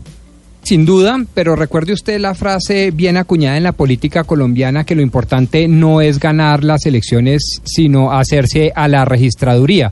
Es decir, en el momento en donde la registraduría pues hace el conteo de votos, pues esta también se puede corromper y los sistemas que utilicen de conteo las registradurías nacionales pues también se pueden corromper. Todo es corrompible en esta vida. Lo que dicen los expertos es que independientemente de que existan esos riesgos, ¿por qué no pensar en una democracia mucho más tecnológica, una democracia por lo tanto mucho más directa, en donde no se falsee la verdadera intención del votante?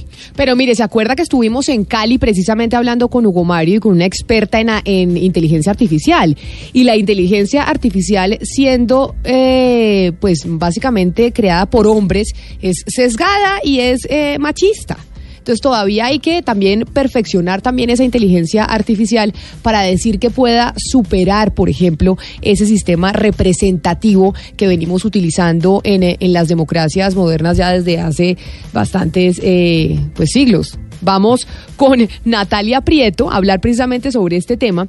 ¿Y quién es Nata- Natalia Prieto? Natalia Prieto nos atiende a esta hora desde Boston, en los Estados Unidos, porque ella es socia de una empresa que queda eh, precisamente en Boston, pues en Cambridge, que se llama Data Wheel que fue fundada por el eh, Media Lab de MIT, de esta universidad que queda precisamente en Cambridge, con el objetivo de ayudar a qué? A los países, a las ciudades y a organizaciones a tomar mejores decisiones usando lo que todo el mundo quiere usar hoy en día, que es la data.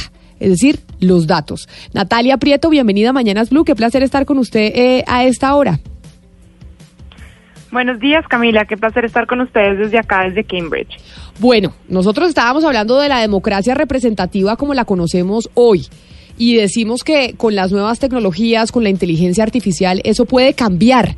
Y puede cambiar porque entonces ahora ya no se, no se necesitarán de intermediarios, de congresistas por los que uno vote para que vayan y discutan y lo representen a uno en el Congreso, sino que directamente podrían ser los ciudadanos metiéndose a una página de Internet, pues expresando y votando sobre lo que quieren. Pero ¿cómo se logra que eso que probablemente pueda pasar en el futuro, pues no pueda ser manipulado como, como ya hemos visto que, que las tecnologías se pueden manipular? Pues Camila, yo, yo lo, yo lo, digamos que yo diría la, la pregunta un poquito distinta. Yo creo que lo que está pasando es que es un aumento de la democracia. Entonces, estas nuevas tecnologías no van a reemplazar necesariamente a lo que hoy tenemos como democracia representativa, sino van a aumentar la capacidad que hoy los políticos tienen para poder procesar información y tomar decisiones un poco más acorde a las verdaderas necesidades de las personas que siento hoy es yo la gran limitante de la democracia, no solamente en Colombia, sino aquí en Estados Unidos. Entonces, para poner un ejemplo, hoy en día en Estados Unidos, para que un legislador pueda tomar una decisión, tiene que evaluar miles de leyes miles de leyes que si no lo pusiera en números, estamos hablando de más o menos nueve leyes al día. Es imposible que un cerebro humano sea capaz de procesar toda esa información y tomar digamos que decisiones acertadas frente a lo que la población necesita. Entonces lo que lo que nosotros venimos un tiempo digamos que estudiando y vemos que es el futuro es que cada vez más uno los ciudadanos vamos, vamos a tener la posibilidad de más directamente entender qué es lo que hay allá afuera en la economía y qué y cómo está la situación y decir nuestra opinión por medio de estos avatares o de estos, digamos, computadores que nos permiten dar una opinión. Y dos, vamos a lograr que esa opinión llegue a los políticos y que los políticos tengan un agregado de esa inteligencia. Y a eso es lo que llamo, digamos, como la inteligencia artificial. Yo le digo, eh, Natalia, que usted dice, hay más democracia. Sin embargo, lo que podemos hacer es, pues, contar con la experiencia que tenemos hasta hoy, que eso nos da, pues, un poco la estadística.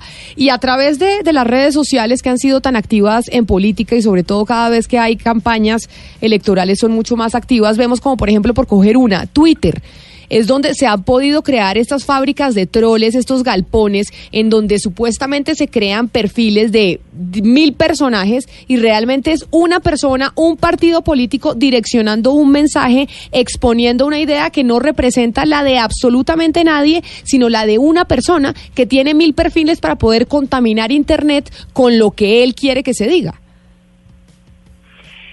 Estamos de acuerdo, Camila. Yo creo que, yo creo que, digamos que el boom grande que hay es que en este momento tenemos demasiados mecanismos de comunicación, muchos más de los que el cerebro humano es capaz de procesar para tomar decisiones acertadas. Entonces, yo creo que la pregunta, digamos, volviendo a la, la pregunta es, ¿cómo hacemos para que esta democracia sea una democracia que no represente a estos pequeños líderes de opinión, sino que representen en realidad al colectivo de los ciudadanos para que aporte a tomar mejores decisiones. Y eso es lo que yo creo, y eso en eso es en donde yo veo como un rol positivista de la, de la, de la inteligencia artificial, porque lo que estamos haciendo es coger la información de esos líderes, por ejemplo, de Twitter, pero también de los de Facebook, pero también de nosotros como ciudadanos, para que esta información que nosotros tenemos sea tenida en cuenta y puedan los políticos tomar estas herramientas, digamos, como parte de la decisión, porque de un momento a otro no vamos a acabar con la democracia, simplemente vamos a incluir esto como un sistema adicional. Doctora es esa capacidad de procesar toda esa información. Venga, profesora Natalia Preto, allá en Boston, eh, yo, yo me eh, vi con mucho detenimiento una charla TED de un profesor precisamente de la Universidad MIT de Boston que se llama César Hidalgo. Él es chileno y es doctor en una cantidad de cosas. Es una persona pues muy pila y muy reconocida en el medio. Y básicamente la tesis no es solo decir, oiga, hay una cantidad de información que se puede inventariar, organizar de una mejor manera para que los políticos tradicionales tengan más organizada su más organizado su debate y su discusión. Él incluso llega a sostener que precisamente por dos o tres razones, le voy a resumir, primero para no falsear la el interés del votante, segundo para que el votante pueda decidir más eh, continuamente sobre las principales decisiones de los congresos o de las asambleas o de los consejos y tercero para evitar la corrupción deberíamos utilizar eh, la inteligencia artificial como mecanismo complementario de las democracias representativas, o sea, no solo para organizar la información, sino también para que se pueda tomar decisiones de manera directa por parte del ciudadano. Eh, sí, pues de hecho socio no solo es profesor de allá, sino es, es, es mi socio y digamos que los invito a ver esa charla porque yo creo que él ahí con mucho más tiempo, digamos que muy bien resumido por, por Pombo, hace como unos como un resumen de qué es lo que realmente lo que trae esta, esta, esta democracia aumentada. Y yo creo que esos tres puntos, Pombo, son exactamente, digamos, el valor que trae poder usar la inteligencia artificial con uno cuarto, digamos, y es que hoy los tomadores de, de, de política, en, en mi opinión, digamos que no tienen la totalidad de lo que está pasando en la economía, simplemente porque no es posible tener esa información. Y lo que nosotros planteamos es que estas herramientas, además de traer al votante a la mesa como un insumo más de la toma de decisión, también trae una realidad un poquito más pragmática, basada en datos de lo que está pasando en la economía en la economía y en, el, y en el país. Y son estos insumos lo que permiten que esa democracia que hoy tenemos se convierta en una democracia que, digamos, que distribuye mejor las inversiones que tenemos, hacer, que, tenemos que hacer por un lado y la toma de decisión para realmente buscar esa como prosperidad económica en el país. Entonces, Natalia. Yo diría que eso es Esta, esta es una propuesta que ustedes hacen, pero que se está aplicando en algún lado ya, o ustedes piensan que esta propuesta es algo que se va a aplicar dentro de cuánto tiempo? ¿O que esperan que se pueda hacer, eh, digamos, eh, un piloto en donde tienen eh, pensado o ya incluso hablado con algún municipio chico en alguna parte del mundo? Eh, mu- muy, buena pregunta, Camila. Digamos que esta, esta, esta propuesta tiene dos pedazos. Hay uno en el que llevamos trabajando mucho tiempo y es en el utilizar los datos para poder tomar decisiones. DataWheel y MIT llevan ya siete años trabajando con Estados Unidos, con África e incluso en Latinoamérica con Brasil, con Chile y tenemos plataformas que hoy existen y los invito a usarlas, que son de dominio público, que lo que han hecho es coger la información pública que existe de estos países y ponerla en una plataforma para que ustedes o yo o cualquier ciudadano tenga la posibilidad de entender esta data de una manera más fácil. Y ese es como el primer, el primer eso ya está pasando y lo llevamos haciendo mucho tiempo y yo quisiera poder eh, como llegar a Colombia porque hoy no estamos en Colombia y estamos en el resto de la región.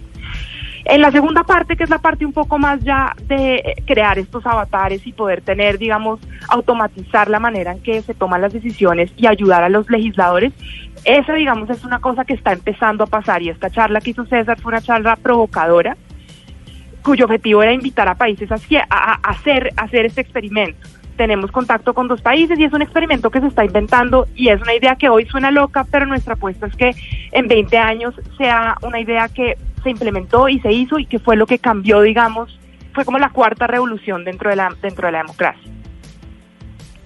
Pues Natalia, me parece interesantísimo y sin duda alguna, eh, pues es algo que, te- que, eh, que empezaremos a discutir muchísimo sobre eh, las tecnologías y la inteligencia artificial ahora aplicada a, la, a las democracias, a, nuestra, a nuestros sistemas políticos. Natalia Prieto, mil gracias por haber estado hoy aquí en Mañanas Blue con nosotros eh, hablando de este tema y seguramente volveremos a hablar porque ahondaremos mucho más en este, en este proyecto y en esta propuesta que hacen ustedes para la democracia representativa y más participativa. Feliz resto de día. Muchas gracias Camila, que tengan un buen día.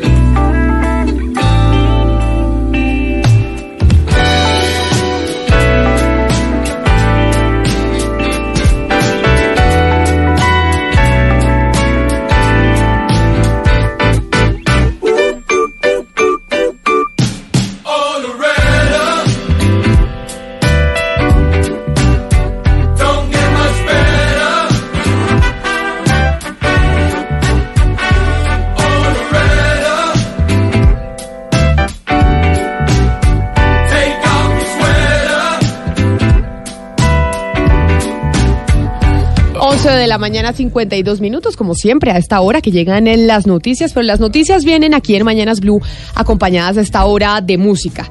Eh, nos estamos preparando para el almuerzo, para tocar temas eh, más profundos, pero Gonzalo, pongámosle musiquita y con qué música recibimos a Eduardo. Tenemos aquí una banda legal, funk, Camila, se llama Sex on Toast, es eh, oriunda de California, la canción que suena al fondo se llama Oloreta, es muy conocida dentro de ese bajo mundo del new funk que se vive en la costa oeste de los Estados Unidos. Le tengo una noticia mm, que tiene que ver con la tecnología, Camila. Eh, ¿Usted compraría hoy en día un iPod?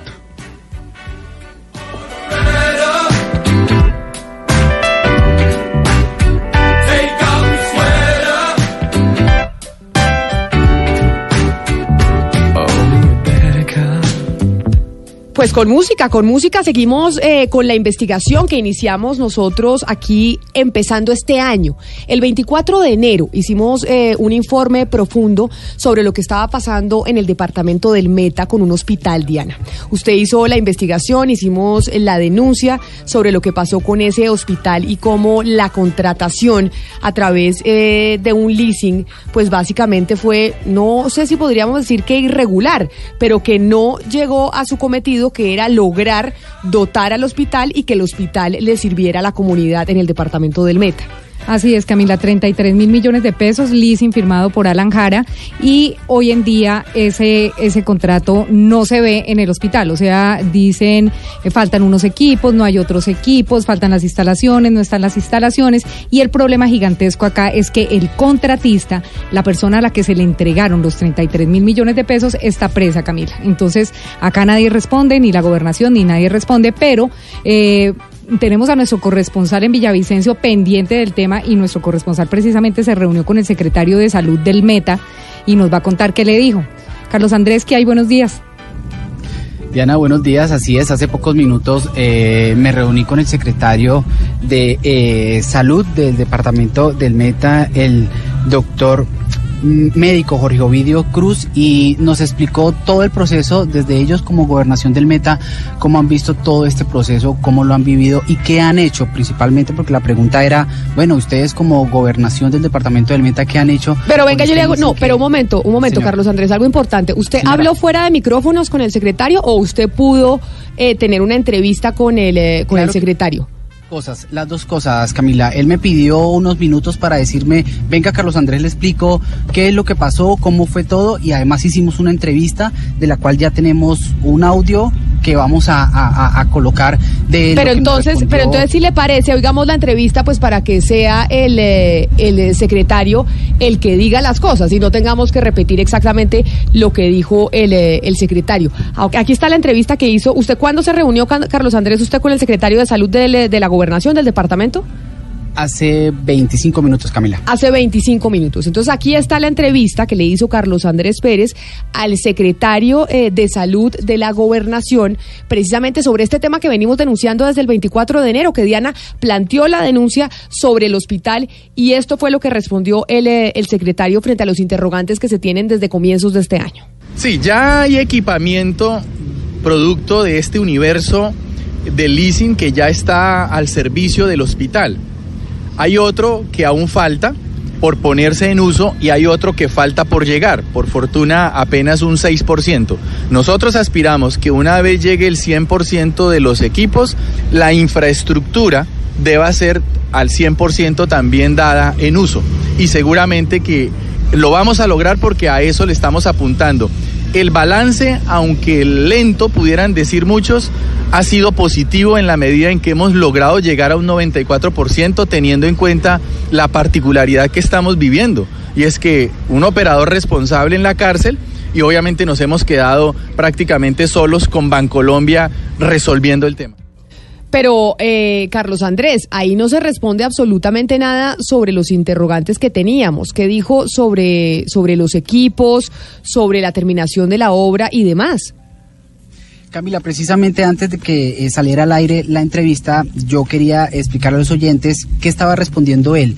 Yo le pregunté, señor secretario, ¿cuándo van a recibir ustedes las obras? ¿Cuándo van a liquidar el contrato que aún está eh, vigente? ¿Qué va a pasar? ¿Cuándo lo van a hacer? Él me dice, Carlos, mire, cuando eh, recibimos el leasing estaba casi en un 40% de los equipos. A hoy día ya, según él, ha sido entregado el 94% de los equipos.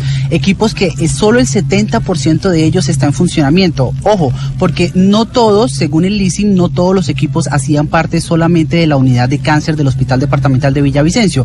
Ahí también iban incluidos unos equipamientos que no que eran para también para otras funciones del hospital que ya están en funcionamiento. Repito, lo que él dice es que cerca del 70% de esos equipos eh, ya se encuentran en funcionamiento, no solamente en la unidad de cáncer. Él me dice, Carlos, nosotros vamos a recibir las obras y vamos a poner esto en funcionamiento cuando nos entreguen el 6% 6% de los equipos que hacen falta. ¿Qué pasa con ese 6% de los equipos que aún no ha sido entregado? Lo que él me respondió es que eh, hay, un hay un problema de importación con esos equipos y por eso es que todavía no han llegado al hospital departamental de Villavicencio. Camila, también le pregunté, secretario, ¿qué va a pasar con las personas que nos hicieron la denuncia hace dos días en el hospital departamental que nosotros hicimos el recorrido y nos pudimos percatar que cerca del 90% de las obras están terminadas?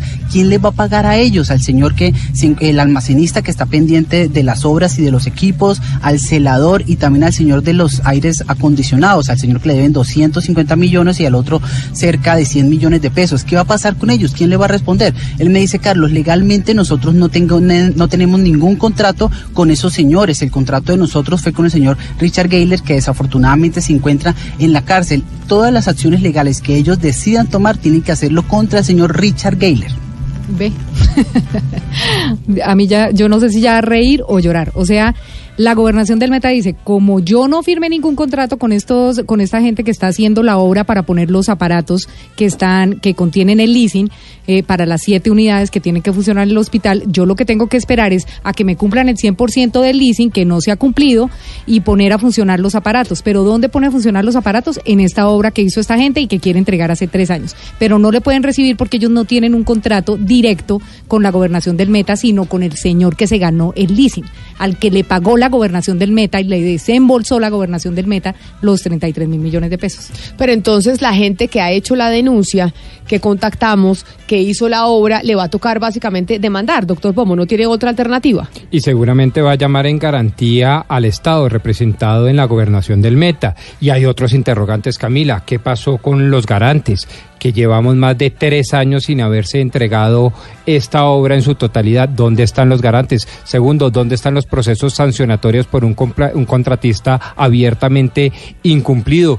Tercero, ¿dónde está la posibilidad por parte de los órganos de control como la Contraloría para recuperar esos recursos? Mejor dicho, aquí los interrogantes están todos vivos, a mi modo de ver. Pero ¿y quién tiene que responder frente a esos interrogantes? Pensaría uno que la gobernación, pero acá lo que escuchamos del secretario es que dice, no, nosotros no firmamos con ese señor, acá nos han entregado el 90% de las obras y pues, y ya. No, nosotros no firmamos con los contratistas o subcontratistas del señor, lo que Exacto, acabo de decir. exacto. Razón por la cual él dice, oiga, si me van a demandar a mí, ustedes no pueden, demanden al señor contratista, al señor Richard Geiger. O o Richard Gayler llame. que está preso. Exactamente, y está preso. Entonces es un problema, pero yo creo que hay muchos más problemas. ¿Qué vamos a hacer con una infraestructura que está al 98% de ejecución y solo y menos del 30% eh, de habitabilidad, de, de habitación? ¿Qué vamos a hacer con eh, los equipos que no han llegado? ¿Qué vamos a hacer con los equipos que llegaron pero que siguen guardados y no están en uso? ¿Y en dónde, entonces, para qué están los procesos sancionatorios en materia de contratación estatal? ¿Y para qué están los órganos de control? Y sobre todo, ¿para qué están las compañías de seguros? Pero entonces yo le hago una consulta, usted que acá es el jurisconsulto, y es esta respuesta que da el secretario de salud del departamento del Meta, ¿satisface los interrogantes que hay alrededor de ese tema o no? A mi modo de ver, en absoluto, no. No categórico. Y se lo repito, cuando el señor dice, pues es que hay unos equipos que vienen en camino y que para muchas personas les puede parecer que no hemos hecho nada, pues para mí, yo soy uno de esas muchas personas, es que llevamos más de tres años. Tres años en donde se hizo prácticamente toda la infraestructura que quedó como un gran el elefante blanco y que no se ha podido amoblar técnicamente porque tienen problemas de importaciones, porque se fue el contratista, por lo que sea. Pero lo cierto es que aquí ya debería haber caducidades, multas, cláusulas penales, seguramente llamamientos en garantía, etcétera, etcétera. Y todas esas eh, herramientas y todas esas instituciones están inventadas precisamente para proteger el patrimonio público y a través de eso proteger el interés de los usuarios, que es en últimas de lo que se trata la contratación estatal. Pero entonces básicamente ayer pusimos eh, las cornetas estas. ¿Volvemos a poner las cornetas hoy también? Pero déjemelas ponerlas a mí, es decir, Ah, bueno. con, Con toda, toda. la fuerza. A ver, mándelas usted, Pombo. Y como digo, adelante las cornetas. Como usted. Carlos Andrés, estas cornetas hasta que la gobernación responda realmente y en serio sobre lo que va a pasar con el hospital. O sea, hasta que la gobernadora diga, óigame, yo tengo que hacer alguna cosa, o recibo, o liquido, o demando al contratista o hago alguna cosa o me voy a la Contraloría Departamental a que de verdad la Contraloría Departamental por primera vez en la vida haga algo, o le digo a Alan Jara, oiga, ponga la cara, que usted fue el que le desembolsó los 33 mil millones de pesos a esta gente y mire el hospital como está. O todas esas juntas. es que no son excluyentes. Eso también le preguntamos, eso también le preguntamos al secretario de salud. Les dije, bueno, secretario, ¿qué van a qué van a hacer ustedes como gobernación del Meta en contra del señor Richard Gayler? Lo que ellos me dicen es que están concentrados en terminar de recibir el 100% de los equipos para poner esa unidad de cáncer en funcionamiento y que los eh, quienes deben tomar medidas al respecto son los órganos de control. Ellos el, plan eh, o la idea de ellos es que sean los órganos de control los que tomen medidas al respecto y se van a concentrar en poner en funcionamiento antes del 31 de diciembre esta unidad de cáncer para la capital del departamento del Meta. Hágame el favor, o sea, la Contralora Departamental, amiga del grupo político de Alan Jara. O sea, ahí sí quedamos otra vez en ceros. Pero lo que estamos diciendo es que la gobernadora actual del departamento del Meta es la heredera política de Alan Jara quien hizo la contratación. Completamente. Y, es- y usted lo que está diciendo, Diana, es que eso ha hecho que tal vez la gobernadora del Meta no le haya puesto eh, la lupa y haya tomado las decisiones que tiene que tomar en el caso de este hospital. Pues pensaría uno que sí, Camila, porque ella trabaja muy de la mano de la esposa de Alan Jara. Entonces uno pensaría, como estamos en año electoral, pues lo último que quieren es ruido con su grupo político. Entonces todo el grupo político se queda quieto y dicen, esperemos que ya en diciembre se acaba esto. ¿Cómo puede ser posible que el, secretario de salud del Meta diga, vamos a dar hasta el 31 de diciembre? Por Dios. Han pasado seis años desde que se firmó ese leasing. ¿Van a esperar hasta el 31 de diciembre a qué?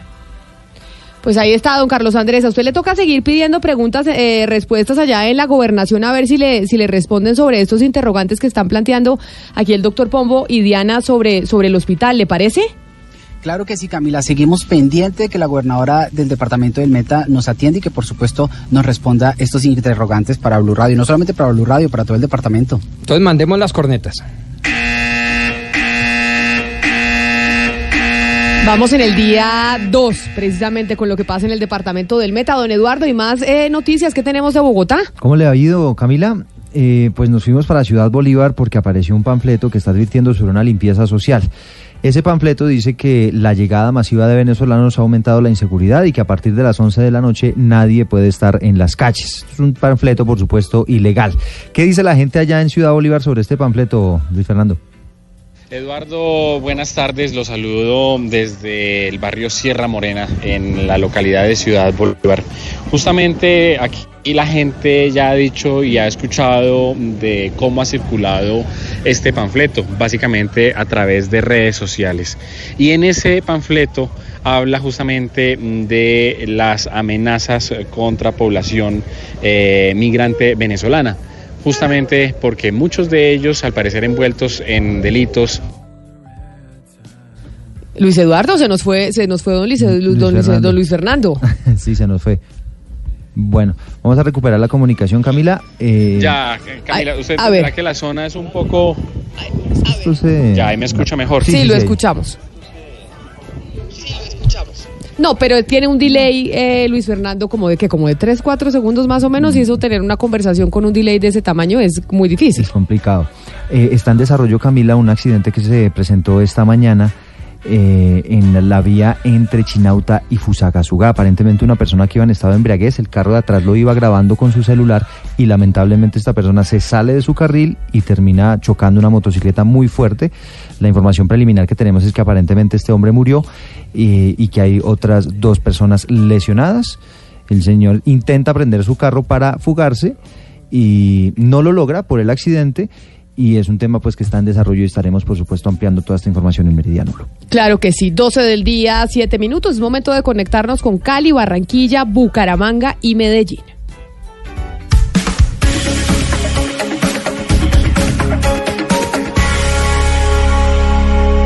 Diversas ópticas. Hechos que marcan el acontecer. Mañanas Blue. Mañanas Blue. Colombia está al aire.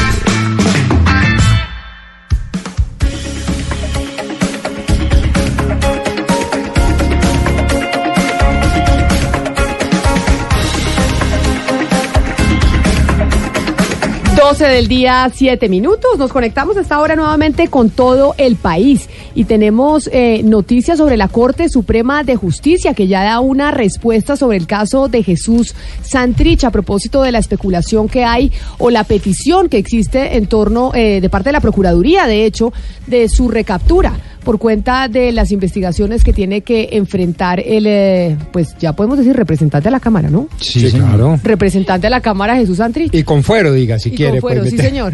Y esa es la razón, Camila, por la cual se está pronunciando esta mañana la Corte Suprema de Justicia, que a través de un comunicado lo que está explicando es que hasta ahora recibió todo el expediente por parte de la Fiscalía con relación a todas esas pruebas que existen contra el señor Jesús Santrich. Tienen que analizar todas estas pruebas en sala y después de eso eventualmente se tomaría una decisión de si eventualmente hay mérito para ordenar, por ejemplo, su captura. Esto lo que quiere decir, eh, Camila, es que el tema se va a demorar. Y esa pregunta que usted se estaba haciendo, si eventualmente Jesús Santrich sale del búnker y pasa lo de la vez pasada, que inmediatamente lo capturen, lo que hace este comunicado es alejar esa posibilidad porque están diciendo, miren, nosotros nos vamos a tomar nuestro tiempo para analizar todas las pruebas y después de eso sí se ordenaría eventualmente una captura si es que encuentran mérito para ello. Lo que quiere decir entonces es que en el momento en que quede en libertad Jesús Santrich llegará a posesionarse al Congreso de la República, a la Cámara de Representantes, porque según esa lectura que hace usted del comunicado de la Corte, la Corte va a hacer unos estudios referente al proceso de Jesús Santrich, así que no habrá captura inmediata. O sea, no habrá show que es que salió de la cárcel y lo capturaron inmediatamente, que fue lo que vimos eh, la semana pasada. Exactamente, la Corte lo que está diciendo es yo me tomaré mi tiempo para revisar todas esas pruebas que reposan en la Fiscalía y que ya le hicieron llegar a la Corte para establecer si hay mérito o no para capturarlo. Pues es la noticia a esta hora, a las 12 del día, 9 minutos. Les habíamos anunciado que tendríamos un invitado en cabina para hablar del tema del día que planteaba el doctor Pombo, que era algo enredado, ¿no? Algo enredada la pregunta, pero de todas maneras volvamos a hacer a los oyentes para que, para que participen con nosotros. Pues le hemos preguntado a nuestros oyentes si consideran que es justo que un funcionario público sea investigado por los órganos de control por aplicar una ley con un criterio jurídico distinto al que tienen los órganos de control.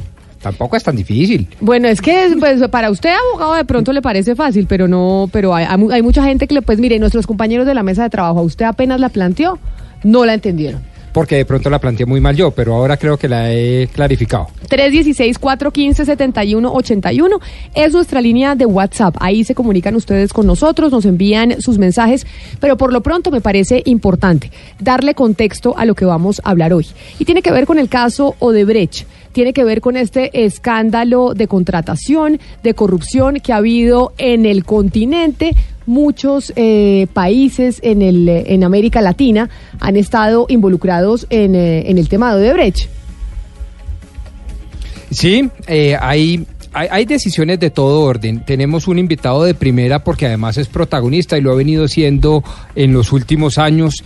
Eh, y además yo tengo, digamos, una ventaja competitiva contra, con los de la mesa, Camila, y es que he tenido la oportunidad de revisar sus decisiones desde el punto de vista académico y en distintos escenarios, como por ejemplo la Cámara Colombiana de Infraestructura.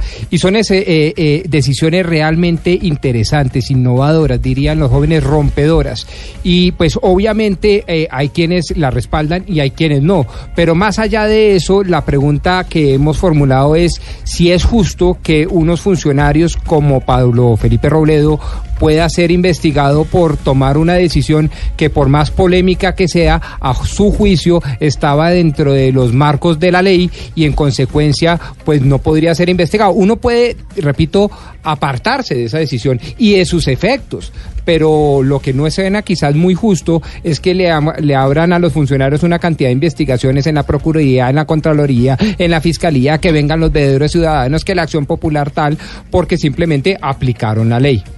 Y, y de eso se trata. Ahora, si quiere, les puedo hacer un resumen del caso concreto. No, no, no, no, no, señor, no se preocupe, eso creo que ha sido supremamente ilustrativo y por eso le damos eh, la bienvenida aquí a Mañanas Blue a esta cabina, doctor Pablo Felipe Robledo, ex superintendente de Industria y Comercio. Qué placer tenerlo aquí con nosotros. Bueno, mil gracias Camila por la invitación y un saludo muy especial a, a Rodrigo y a Diana eh, aquí en la mesa de trabajo de Mañanas Blue. Doctor Robledo, le voy a pedir que se ponga los audífonos porque esta mesa de trabajo está alrededor de Colombia. Tenemos gente en Medellín, en Cali, en Barranquilla, que por supuesto también tendrán muchas preguntas eh, para usted. Hemos hablado del caso Odebrecht Y cuando se habla del caso Odebrecht, pues los oyentes dicen, ay, ya hemos oído hablar mucho de eso y eso es muy complejo y no entendemos absolutamente nada. A muchos les pasa eso. Entonces, por, por eso quisiera yo que nos fuéramos un poco al pasado y cuando usted estaba de superintendente de Industria y Comercio. ¿Qué fue lo que usted hizo? ¿Qué fue lo que hizo en la superintendencia así de manera clara para explicarle a los oyentes en medio de esa investigación que llegó a la entidad cuando usted estaba a la cabeza? Bueno, pongamos una, una situación de contexto fundamentalmente histórica.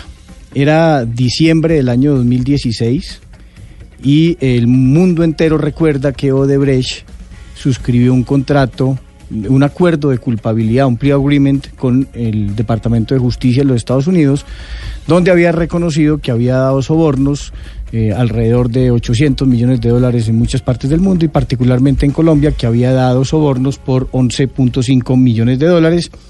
Y se refería a que parte de esos recursos del de los sobornos pagados por Odebrecht habían logrado conseguir la adjudicación de una obra pública muy importante en el año 2009, en el gobierno por allá del presidente Álvaro Uribe. Y eh, inmediatamente la gente, eh, los, los altos directivos de Odebrecht, eh, a principios de enero del año 2016, pusieron, del año 2017, pusieron una denuncia en Colombia. Luis Antonio Bueno Jr., Luis Mameri y, y- y los tres Luises que llaman, pusieron una denuncia en Colombia y eh, denuncian al viceministro de Transportes del momento, que era Gabriel García Morales. Y Que es el que está privado de su libertad en este momento. Dice que le dieron 6.5 millones de dólares para la adjudicación del contrato de Ruta del Sol Tramo 2 al consorcio integrado en su momento eh, por eh, Odebrecht, por eh, Episol, que es una compañía controlada por Corfi Colombiana, Corfi Colombiana a su vez controlada por el Grupo Aval de la organización Luis Carlos Sarmiento Angulo y por eh, Solarte, que es otro importante constructor en Colombia. el viceministro, muy rápidamente, eh, fruto de esa denuncia ante la Fiscalía General de Colombia, confesó haber recibido el soborno.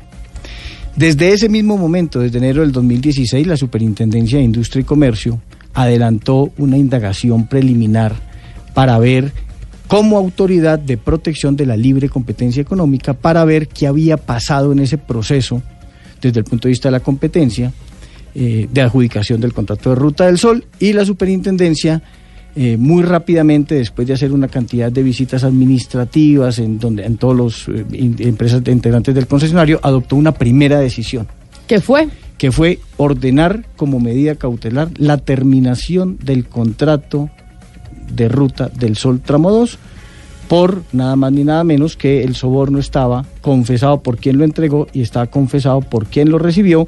Y para la superintendencia pues creo que para cualquier persona resulta elemental el saber que si usted se compra al árbitro del partido que es a quien tiene que adjudicar el contrato pues poco competitivo usted fue en el proceso de contratación y se ganó ese contrato de forma espuria. Pero entonces ahí lo voy a interrumpir porque basado en la pregunta que hacía el doctor Pombo a los oyentes, y es que precisamente en ese proceso, lo que usted nos explica, hacen las diligencias pertinentes, se hacen, eh, se, se hacen las visitas por parte de la superintendencia porque veíamos que podía haber una afectación en términos comerciales de libre competencia, es que a usted la Procuraduría le abre Sí. una investigación. Eh, en parte, porque diríamos, eh, ahí la superintendencia toma una primera decisión, el superintendente para tomar esa decisión, una cosa que de pronto el país no sabe, eh, está obligado a consultar el Consejo Asesor de Competencia.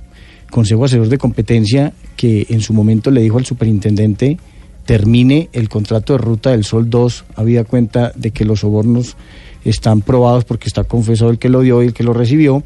En ese momento, para que el país haga una idea, hacían parte del Consejo Asesor el viceministro Daniel Arango de Comercio, eh, eh, hacía parte el decano de la Facultad de Economía de la Universidad de Externado de Colombia, Mauricio Pérez, Ana. María Ibáñez, exdecana de la Facultad de Economía de la Universidad de los Andes, y Edgardo Villamil Portilla, expresidente de la Sala Civil de la Corte Suprema de Justicia. Y en ese Consejo Asesor, que se reunió para efectos de determinar si era viable o no tomar una medida cautelar para ordenar la terminación del contrato del sol y por Dios quitarle el contrato al consorcio que había pagado un soborno para ganarse ese contrato. Es un tema, creo yo, de, de- una sim- multiplicidad desde el punto de vista ético, una cosa absolutamente contundente y la superintendencia, el superintendente, yo en ese momento, porque es una decisión mía, ordeno terminar el contrato de Ruta del Sol Tramo 2 con el consejo unánime del Consejo Asesor de Competencia, integrado por estas, no personas, personalidades. Bueno, y eh, Pero esas- tomamos pero esa primera digamos que decisión. esas personalidades no, no tienen conocimiento de cómo se deben hacer las diligencias, ni mucho menos. pues eh, llevan muchos años en el Consejo Asesor de Competencia fallando, eh, a- ayudándole al superintendente de Industria y Comercio a fallar los casos de competencia y conocen perfectamente cómo funciona la superintendencia. Pero ya termino con esto. Entonces ahí se toma una primera decisión y el proceso sigue. Sigue que la superintendencia adelantando una cantidad de práctica de pruebas, recogiendo información, llenándose de razones y 20 meses después, no al día siguiente. De hecho, el país de una u otra manera sospechaba de las actuaciones del superintendente, en ese momento yo, que porque la superintendencia no tomaba ninguna decisión de si formulaba pliego de cargos o archivaba la investigación por el tema de Ruta del Sol. Y me acuerdo yo que ocho días antes de dejar mi cargo, eh, tomamos una decisión absolutamente importante, formulamos pliego de cargos contra eh, varias empresas de Odebrecht, contra varias empresas de la organización Luis Carlos Sarmiento Angulo, Corfi Colombiana, eh, Grupo Aval, eh, el concesionario Ruta del Sol y Episol. Cuatro empresas de Sarmiento eh, fueron involucradas en el pliego de cargos. El actual presidente de la organización Luis Carlos Sarmiento, que es Sarmiento Gutiérrez, Junior Sarmiento, y otros altos directivos del Grupo Sarmiento y otros altos directivos del Grupo Odebrecht por varias pliego de cargos por presuntas infracciones al régimen de protección de la libre competencia económica en el caso de Ruta del Sol. Y eso fue lo que hicimos. Y resulta que ahora, que es para donde viene el tema, es que varios funcionarios de la superintendencia, eh, yo como ex superintendente, el ex superintendente delegado de protección de la competencia, que fue el que formuló el pliego de cargos, y otro funcionario que tuvo a cargo buena parte de la investigación, estamos siendo investigados por la Procuraduría General de la Nación por presuntas irregularidades en relación con nuestras decisiones y con la investigación en sí. Y mm, respondiendo un poquitico, eh, Camila, eh, Diana y Roberto, a la pregunta que hacía Roberto, claramente el superintendente de Industria y Comercio, el actual, o cualquier ex superintendente, cualquier funcionario público, eso me incluye a mí. Yo puedo ser objeto de investigaciones, yo no me estoy oponiendo a que me investiguen. Y pueden investigar todas las decisiones, la del cartel del cemento, la del cartel del azúcar, la del cartel de los pañales, papel higiénico, Ruta del Sol Tramo 2, tercer carril Bogotá Girardot. Todas las decisiones importantes o no importantes o no tan importantes que tomamos. Claramente yo estoy dispuesto a ir donde sea, ante el fiscal general de la Nación, ante la Corte Suprema de Justicia, ante el Consejo de Estado, ante la Procuraduría General de la Nación. Ni más faltaba que yo viniera aquí a decirles a ustedes que es que yo como Colombia, como exfuncionario público, creo que tengo cierto mano de impunidad para que no me, de, inmunidad para que no me puedan investigar. Claro que me pueden investigar. Lo que yo estoy diciendo es que el señor Fernando Carrillo, Procurador General de la Nación, no me puede investigar a mí, no me puede investigar a mí ni a ningún funcionario de la Superintendencia de Industria y Comercio que haya participado o indirectamente en la investigación que tiene que ver con Ruta del Sol Tramo 2, porque el señor está no impedido, sino muy impedido para eh, adelantar investigaciones en donde yo esté involucrado y cualquier investigación que tenga que ver con Ruta del Sol Tramo 2. Ya vamos con ese punto de los impedimentos del eh, procurador Fernando Carrillo para que usted nos los explique. Pero es que precisamente hace do- una semana más o menos estuvimos hablando con el procurador aquí en Mañanas Blue. La última pregunta que le hicimos al procurador fue sobre su caso y me parece importante escuchar nuevamente lo que el procurador ese día nos respondió. ¿Por qué decidió reabrir la investigación contra Pablo Felipe Robledo, ex superintendente de Industria y Comercio, en el caso de Odebrecht y del Grupo Aval? ¿Por qué se tomó esa decisión dentro de la Procuraduría? Primero que todo, yo no puedo ventilar las decisiones disciplinarias en, en radio, Camila, porque yo soy juez disciplinario. Pero lo que sí he de decirle es que hay suficientes motivos de toda naturaleza, comunicaciones que fueron presentadas, pruebas desde el momento de la denuncia inicial que generaron y abrieron unos nuevos horizontes en esa investigación. Y la investigación lame- lamentablemente no fue cerrada o archivada, simplemente se produjo una inhibición porque no se tuvo en cuenta la totalidad de los elementos que había que considerar. Yo lamentablemente no me puedo referir a los contenidos, pero eh, Camila, tenga la certeza que yo he sido la persona más vertical en el tema de Odebrecht. No hay nadie en el Estado colombiano que haya logrado lo que nosotros hemos logrado en la Procuraduría. En la negociación que Odebrecht quería hacer con Colombia, ofrecían 30 millones de indemnización. Nosotros logramos 260 millones de dólares, algo que no ha logrado nadie, ningún poder judicial en América Latina en relación con ese contrato y con los actos de corrupción eh, que fueron propiciados precisamente por esa multinacional brasilera. Entonces, que no nos vengan a decir ahora que nosotros estamos tratando de poner en entredicho todo lo que hemos logrado, nuestra posición frente al Tribunal de Arbitramiento, nuestra posición frente a la ANI. En fin, tengo 10 razones distintas para demostrar cómo hemos sido de verticales, de objetivos e imparciales en este caso. Pero es que Camila, cuando se violan garantías fundamentales, yo no puedo llegar a conseguir objetivos violando principios constitucionales. Si se respeta el debido proceso, si se respeta la contradicción de la prueba, si se trata de condenar a una persona que no esté con un abogado a su disposición, pues están violando garantías, pero no quiero hablar más porque, por supuesto, el juego es que más adelante me pueden recusar para eso y yo no voy a caer en esa trampa. Y precisamente, doctor Robledo, eh, el procurador Carrillo, pues ahí hablaba de una posible recusación en su contra. Y él hacía, eh, pues, enumeraba puntos que que son las razones por las cuales a usted lo, lo están así, le están haciendo la investigación disciplinaria en la Procuraduría, y es violación de garantías, violación eh, a los derechos constitucionales, etcétera, etcétera, porque tal vez estas diligencias se habrían hecho sin tener específicamente en cuenta todos estos puntos que cualquier diligencia que se haga en Colombia, pues tiene que, tenerlos en cuenta. Entonces, eh, ahí le pregunto yo. Sí, mire, varias cosas. Lo primero es que eh, yo recusé al Procurador General de la Nación para que no pudiera actuar en esta investigación por cuatro razones.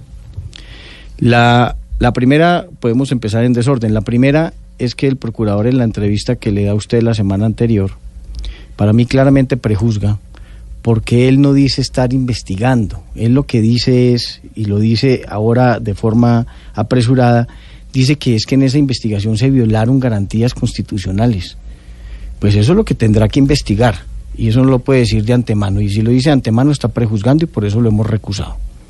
Pero déjeme entrar en el terreno más importante. El terreno más importante de todo esto es el siguiente. Es realmente inconcebible, por lo menos en mi forma de ver la vida, en mi forma de entenderla, que el señor Fernando Carrillo, y eso no lo digo yo, eso lo dijeron en esta emisora, eso lo dijo Blue Radio, Néstor Morales el año pasado, cuando estaba eh, fustigando el Procurador General de la Nación al fiscal Néstor Humberto Martínez por sus posibles impedimentos o por sus impedimentos en el tema de la investigación de Ruta del Sol por su vinculación con el Grupo Sarmiento.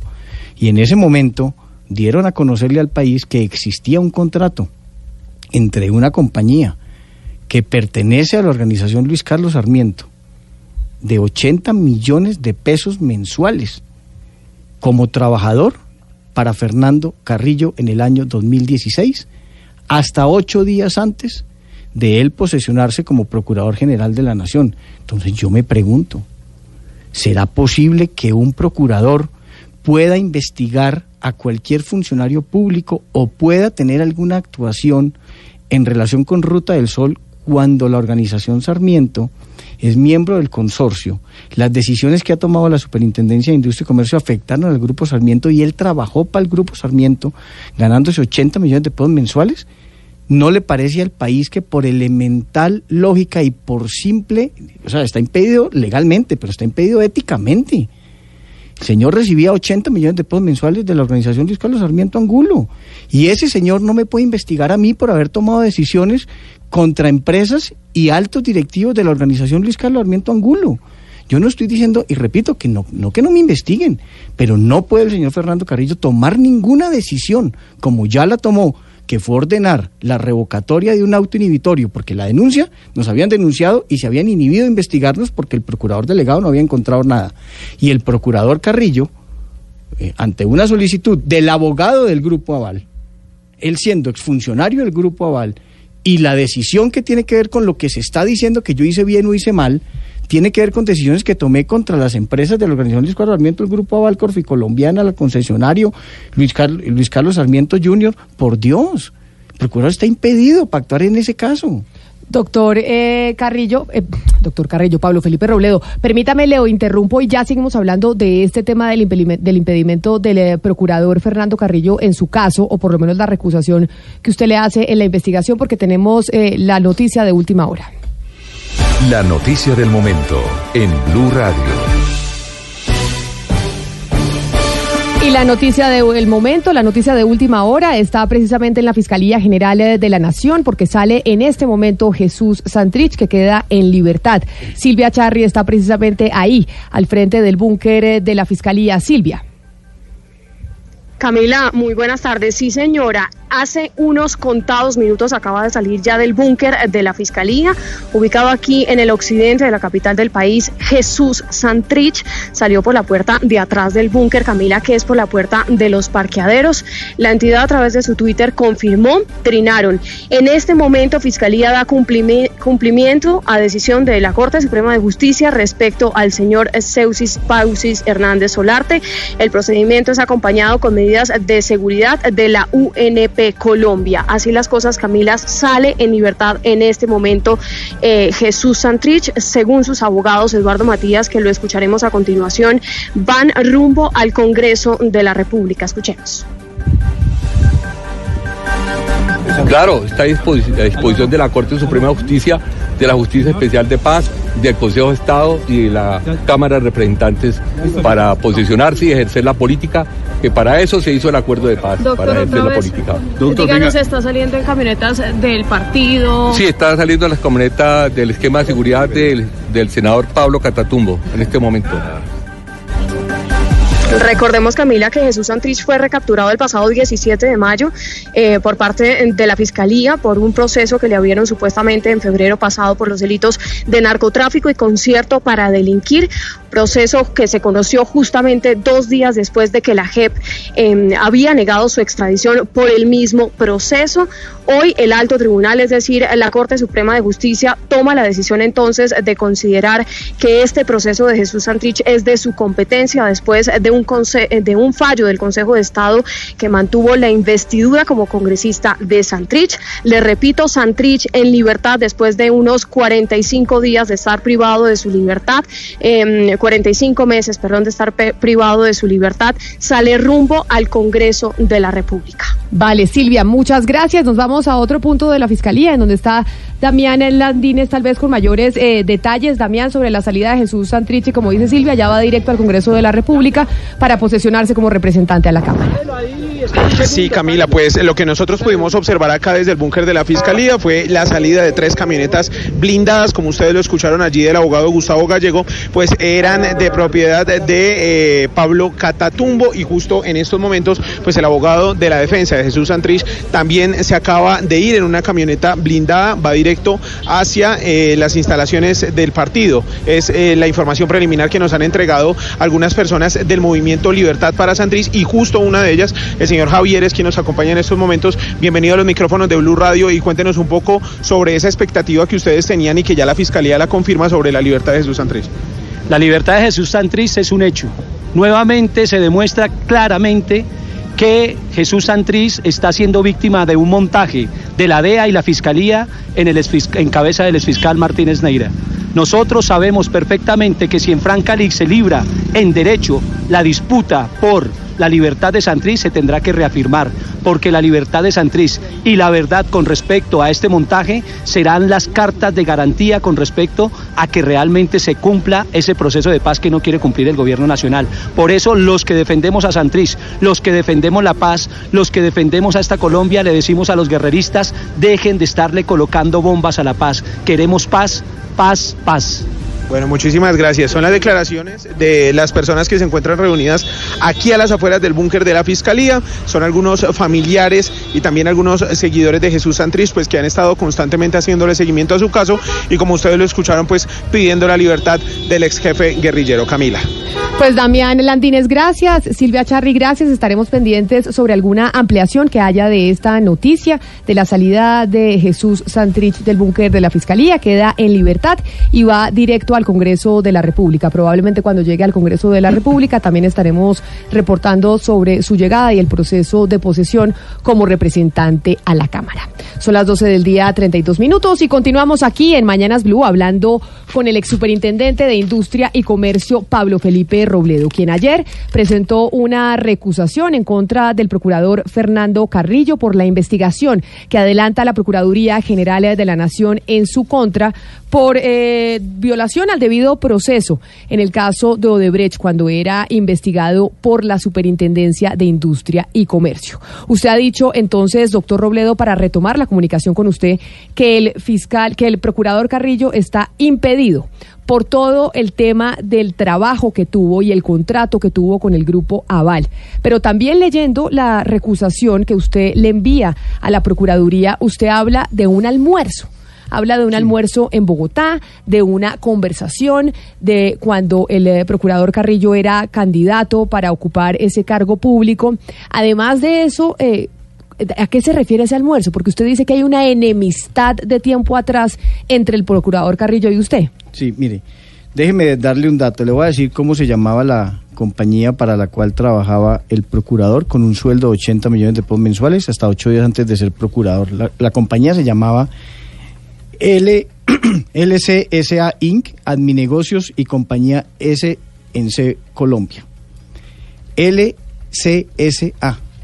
Eso traduce Luis Carlos Sarmiento Angulo Inc., Adminegocios y Compañía SCA Colombia. Esa era la compañía para la cual trabajaba.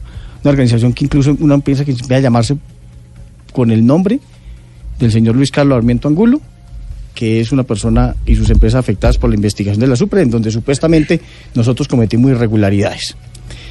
El tema de la enemistad grave entre el procurador y yo. Cuando en el año 2016, eh, por allá el- el- el- en octubre del 2016, se estaba adelantando la campaña para Procurador General de la Nación, acordarán ustedes que estaba María Mercedes López, Jorge Fernando Perdomo y Fernando Carrillo como Candidatos, sí señor. Y entonces, eh, eh, cuando, eh, el, candidato Perdomo y yo somos de la misma universidad, fuimos viceministros juntos, y cuando él fue fiscal y yo superintendente, algunos temas se trabajaron interinstitucionalmente y tenemos una cercanía, tenemos una cercanía de hace mucho tiempo. Y entonces él me invitó a almorzar y fuimos a almorzar a un restaurante en el norte de Bogotá. Y en, ese, en esa comida, en ese almuerzo, estando él y yo en ese momento, eh, él me, me dice a mí, mire, es que Fernando Carrillo no puede ser Procurador General de la Nación por cuenta de que fue sancionado por irregularidades en lo que tiene que ver con la construcción y eh, todo el alistamiento penitenciario de lo que se conoce como la cárcel de la catedral en donde estuvo recluido el extinto narcotraficante Pablo Emilio Escobar. Entonces yo le digo, oiga, pero no, pero muy raro porque eh, el doctor Carrillo ha sido embajador, ha sido ministro del Interior, director de la Agencia Nacional de Defensa Jurídica del Estado. Me dice, sí, pero es que mire que hay una norma que dice que si una persona en cualquier tiempo ha sido sancionado disciplinariamente por la Procuraduría, puede tener otro cargo, pero no puede ser Procurador General de la Nación. Entonces yo dije, uy, la cosa está como complicada, pero venga, salgamos de la duda, eh, porque el día anterior Gustavo Álvarez Gardiazabal había sacado, pues diríamos, esa noticia, que, eh, que Carrillo estaba impedido para ser electo procurador. Entonces llamamos a un, buen amigo mío, que también es buen amigo del procurador, eh, que ya falleció lamentablemente, un gran abogado, que es Gabriel de Vega. Y entonces Gabriel de Vega, yo le planteé el tema, le dije, estoy con Perdomo, me está diciendo eso, ¿usted qué sabe de eso? Y me dijo, no, eso no tiene ningún problema porque Edgardo Maya, por allá en el año 2002, luego de que el Consejo de Estado había ratificado la, la sanción contra Carrillo, le hizo revocatoria directa de la sanción a Carrillo. Entonces Carrillo hoy en día no está sancionado. Entonces yo le dije, ah, bueno, listo. Y me dijo, ya le mando incluso la revocatoria directa de Edgardo Maya. Entonces seguimos almorzando. Le dije, pues Carrillo sí puede ser procurado porque él no está sancionado porque le hicieron revocatoria directa. Y seguimos hablando. Y en la conversación, pues hablamos muchas cosas y hablamos cosas de Carrillo. Lo que eh, el doctor Perdomo pensaba de Carrillo y lo que yo también pensaba de Carrillo. O sea, estaban porque- rajando de Carrillo ustedes, Sí, básicamente. en- palabras más, palabras, más, menos. palabras menos.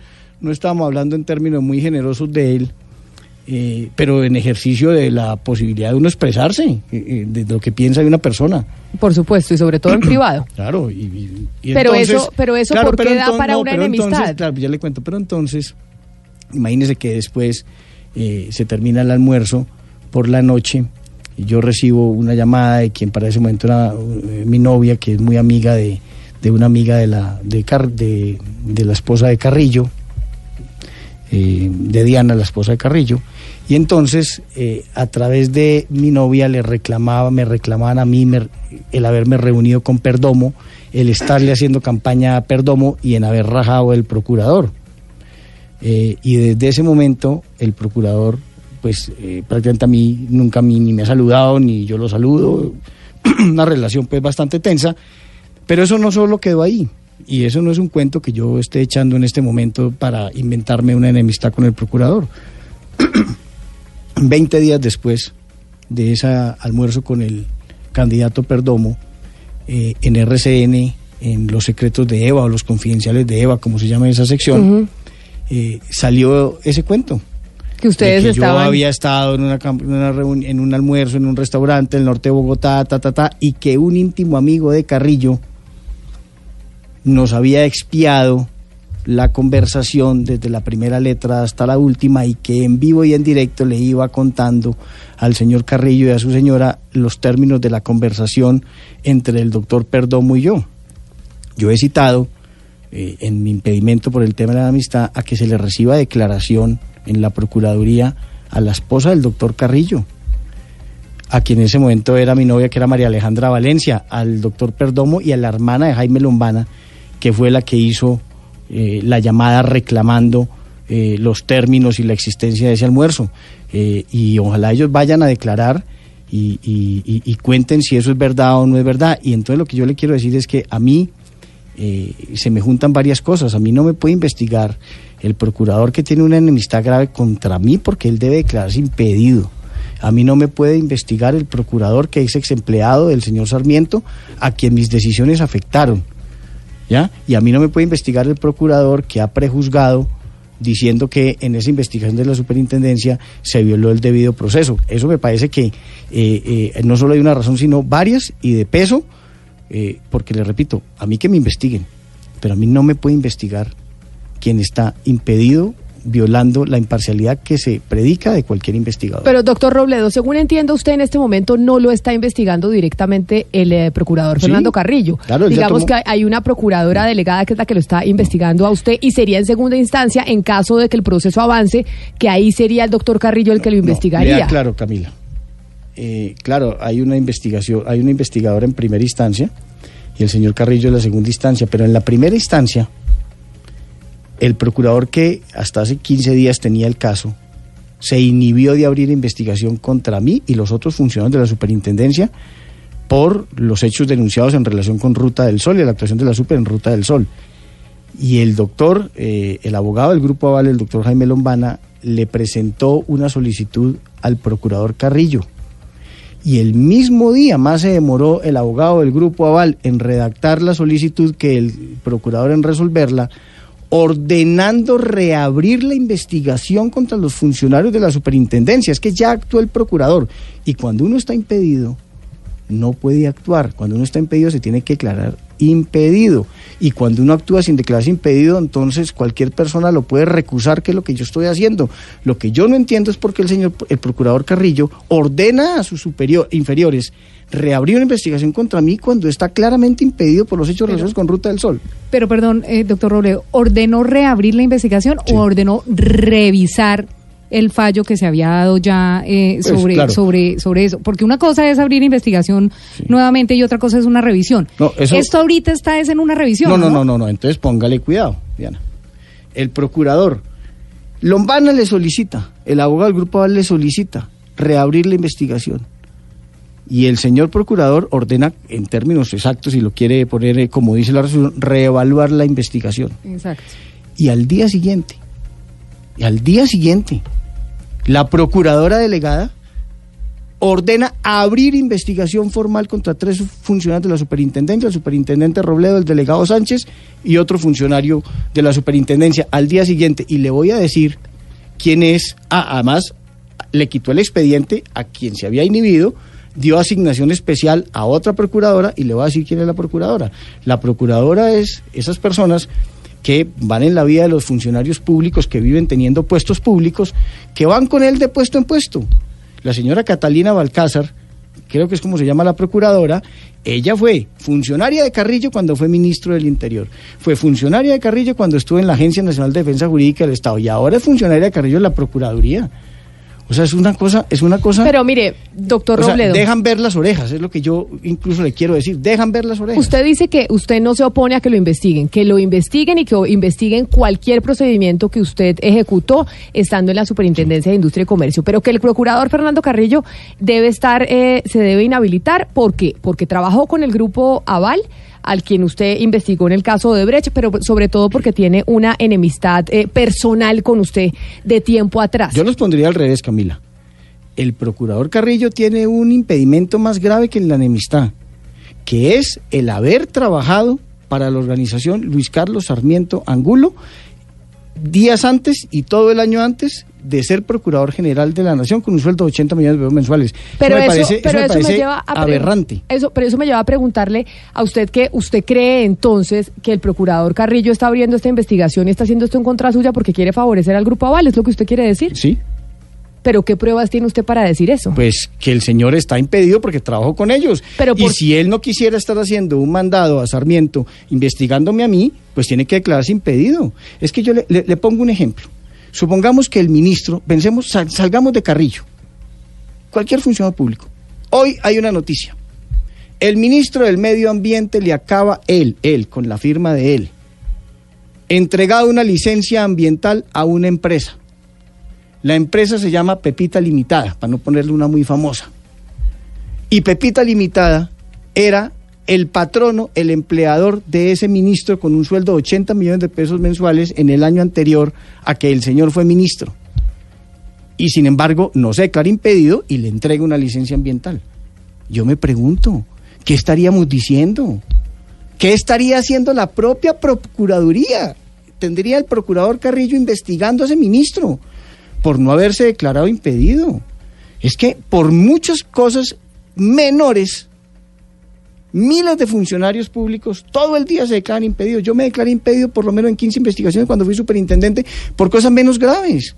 ¿Qué hubiera pasado si yo investigo el cartel del cemento y yo hubiera trabajado para Cemex el año anterior a ser superintendente ganándome 80 millones de pesos mensuales? Pero Me hubieran mire, crucificado. Mire, ex superintendente de Pablo Felipe Robledo, en aras, digamos, eh, de la ecuanimidad y de estas cosas que usted está diciendo acá, me le pareció importante a mi equipo eh, llamar al, eh, al abogado Jaime Lombana, quien usted ha dicho que pues llamó al procurador Carrillo y que le pidió que reabriera la investigación. No, no en- lo llamó, le mando un memorial. le mandó un memorial. Abogado Jaime Lombana, bienvenido a Mañanas Blue, gracias por atendernos. Muy buenos días. Abogado, acá estamos hablando con el eh, ex superintendente Pablo Felipe Robledo, usted es el, eh, el abogado. Sí, lo- sí los he oído, sí. Y, y yo quisiera saber exactamente cuáles son las irregularidades que ustedes eh, acusan se cometieron dentro del proceso que, que hizo la superintendencia en su momento frente pues, al grupo Mire, económico que usted eh, defiende en este momento. Básicamente las irregularidades eh, dolosas, muy graves, fueron las siguientes. La Superintendencia de Industria y Comercio interrogó al doctor Diego Solano durante horas, incriminándolo sin la presencia de un abogado. El doctor Robledo dice que es que el derecho penal tiene unas diferencias del derecho administrativo sancionador. Yo respondo, la constitución colombiana no tiene zonas vedadas. La constitución colombiana y el artículo 29 de la constitución colombiana que consagra el debido proceso, el derecho a tener un abogado, a no ser incriminado. Es más, lo acusaron de hechos con su propia esposa, el señor Solano, sin la presencia de un abogado. Esa es una garantía de rango constitucional, Camila, es una garantía, es una violación a un artículo, a un mandato de la Corte Constitucional, de la Constitución colombiana, es una afrenta al debido proceso, reconocida internacionalmente en todos los tratados y pactos que ha suscrito nuestro país. Eh, esa es la misma quinta enmienda del gobierno americano, de la Constitución americana, es la misma el mismo artículo 29 de la Constitución japonesa. Es decir, cualquier persona puede ser investigada, juzgada, con el respeto de unas garantías constitucionales. El interrogar a una persona durante horas acusándolo, señalándolo, eh, amenazándolo, sin la presencia de un abogado es una violación de rango constitucional y es una falta disciplinaria. Y yo lo denuncié tanto disciplinaria como penalmente, también lo denuncié en la Fiscalía General, los denuncié al señor Robledo, al señor Sánchez y al señor Melo, porque eh, la, los hechos son aberrantes. Y yo sí soy abogado, ya hoy Camila, yo vengo de oír 30 minutos seguidos eh, la exposición del doctor Robledo. Quisiera pues más o menos eh, contestar los aspectos más relevantes con mucho respeto.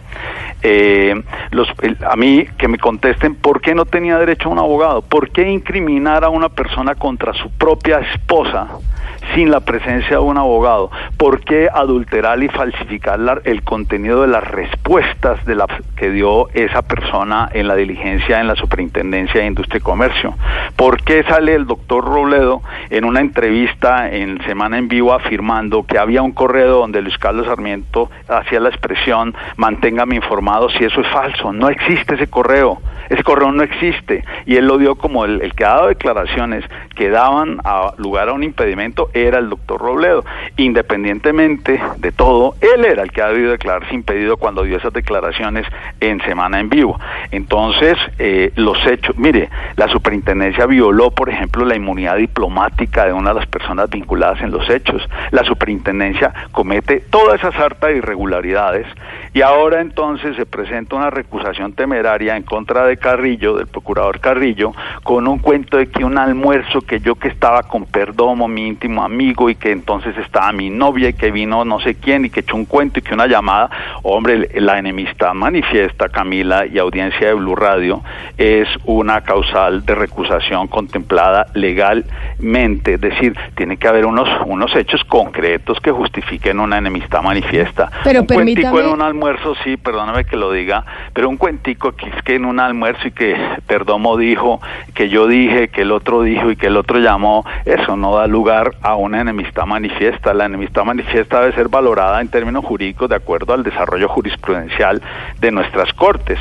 Eh, entonces, eh, Camila, eh, me parece a mí que yo lo que pido es que se valore si en el Estado de Derecho se puede incriminar y acusar a una persona sin la presencia de abogado, que se valore si cualquier funcionario del Estado colombiano puede falsificar las respuestas de un testigo y contrainterrogar con lo que no dijo y establecer si eso es una irregularidad disciplinaria o no. yo no estoy, Lombana. yo quiero que se verifique y se concluye. Si eso está permitido en el Estado colombiano, en el Estado de Derecho, pues bueno, entonces que lo digan los tribunales que eso está permitido, interrogar, falsificar y perseguir a una persona, amenazar a una persona que está declarando en una diligencia administrativa como era la de la SIC eh, y que eso no tenga consecuencias jurídicas. Eso fue lo que yo denuncié. Mire, yo le hago una le hago una pregunta y es frente a estas irregularidades que usted denuncia.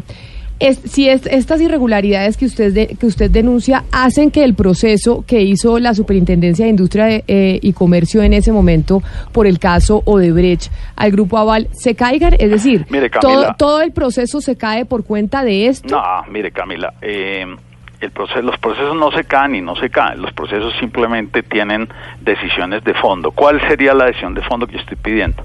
Y yo puse, yo soy abogado del Grupo Aval, claro que sí, y soy abogado de Luis Carlos Sarmiento, claro que sí, y me enorgullezco de eso. Pero eh, yo no puse la queja con un poder del Grupo Aval, yo cuando cuando yo escucho y veo la entrevista al señor, al doctor Diego Solano, que realizó el funcionario de la SIC, y escucho las declaraciones de prensa y las decisiones que tomó el doctor Robledo, yo motu propio digo, yo voy a denunciar a este señor, yo no le pido autorización a nadie para denunciar un hecho delictivo o un hecho eh, o una falta disciplinaria, y cada vez que vea una irregularidad flagrante, atropelladora como la que vi, pongo la denuncia sin pedirle permiso al, al- a, a mi representado. Pero, y, y, y vuelvo y le digo, lo que pasó en la SIC es aberrante. Es aberrante y, y bueno, habrá que ver, por ejemplo, si la extracción de los correos que ellos hicieron tenían orden de juez competente, un orden de un juez constitucional de garantías, porque si no, eh, Camila, pues vamos a caer en que cada quien aquí hace lo que quiera, atropella a quien sea, incrimina, falsifica y amenaza a un testigo y no tiene ningún tipo de consecuencias. Eh, me da la impresión de que a eso es lo que le tienen miedo ahora con una recusación que parece verdaderamente lamentable. A mí me parece increíble que un cuentico de un almuerzo en restaurante y que el uno llamó y que el otro llamó, eso no es serio, eso no tiene, eso, eso no es serio, eso es de pacotilla, perdóname que lo digan. Y entonces como se da la casualidad de que eh, mi hermana, eh, pues una gran abogada y una persona totalmente respetable, eh, eh, le parece ideal inventarse ese cuento para legitimar la investigación, donde yo lo único que pido es restablecer el Estado de Derecho, que cualquier individuo en Colombia tenga un mínimo de garantía de contar con un abogado, Camila, así sea en una inspección de policía cuando no lo están incriminando, eh, tiene derecho a un abogado en el África, en Asia, en, el norte, en el sur, en cualquier parte del territorio mundial se tiene esa mínima garantía que reconocen los tratados internacionales, tener derecho a un abogado. Y eso no es del derecho administrativo sancionador y solamente una exclusividad del derecho penal, no, es una garantía de rango constitucional y repito, la constitución colombiana en su artículo 29 contempla ese derecho a no autoincriminarse. Camila, cuando usted mira el interrogatorio, y yo le mando el video de la, de la diligencia, cuando usted mira el interrogatorio, eso parecía la Inquisición y ese señor sin abogado. Además, el propio interrogado, el doctor Solano, no es abogado, una persona totalmente atropellada que le decía, oiga, pero yo no contesté eso, y le dice, sí, y aquí tenemos cientos de correos, Una- un interrogatorio amenazante, eso parecía una, una inquisición, y me parece que la SIC tiene, y hay contexto supremo, tiene todo el derecho a investigar, eh, derecho a ejercer sus funciones, pero con respeto a la Constitución y a la ley. Aquí nadie se vuelve, ahí sí como mandó, como tituló eh, María Jimena Duzán el artículo del señor Robledo, los intocables. El que parece intocable aquí es el doctor Robledo, entonces él puede hacer atropellar, aniquilar derechos, garantías constitucionales, sus segundones lo mismo, eh, pueden falsificar documentos, pueden decir mentiras de correos y no tienen ninguna consecuencia porque eh, desgraciadamente los medios o algunos medios endiosaron al señor Robledo. Yo único que pido es si existe o no el artículo 29 de la Constitución colombiana. Hombre, no existe. Ah, bueno, entonces ya sabemos que el debido proceso en Colombia se acabó. Abogado Jaime Lombana, mil gracias por habernos atendido esta mañana aquí en Mañanas Blue. Queríamos eh, contar con, eh, con sus declaraciones y saber específicamente cuál era el procedimiento que había hecho usted ante la Procuraduría. Feliz resto de día. Gracias por atendernos. Gracias. Doctor Robledo, ahí estaban las declaraciones eh, del abogado Jaime Lombana y él eh, presentaba unos interrogantes eh, básicos. Usted lo escuchó y si vale la pena, ¿usted qué tiene que decir frente No, pues a mire, eso que él menciona? Pero mire, eh, parece que el señor Lombana estaba como en otra emisora porque no creo que le haya puesto atención a mis respuestas. Él dice que yo me considero intocable. Yo aquí he dicho 17 veces que estoy dispuesto a que me investigue cualquier autoridad. La Procuraduría, el Consejo de Estado, la Fiscalía, la Corte Suprema, quien quiera investigarme, la JEP que está de moda, el que quiera investigarme a mí, claramente me pueden investigar. Pero lo que a mí me tiene que garantizar el que me investiga es el principio de imparcialidad, de objetividad. Y es de perogrullo, es elemental.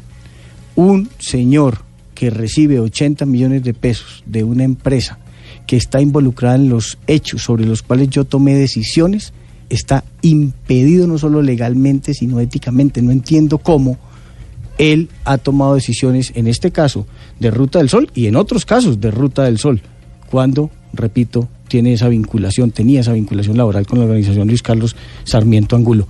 En relación con las cosas que eh, de una manera eh, eh, se refiere el abogado Lombana, pues yo pues respeto que eh, lo respeto a él como abogado, pero él está descontext- de- descontextualizado.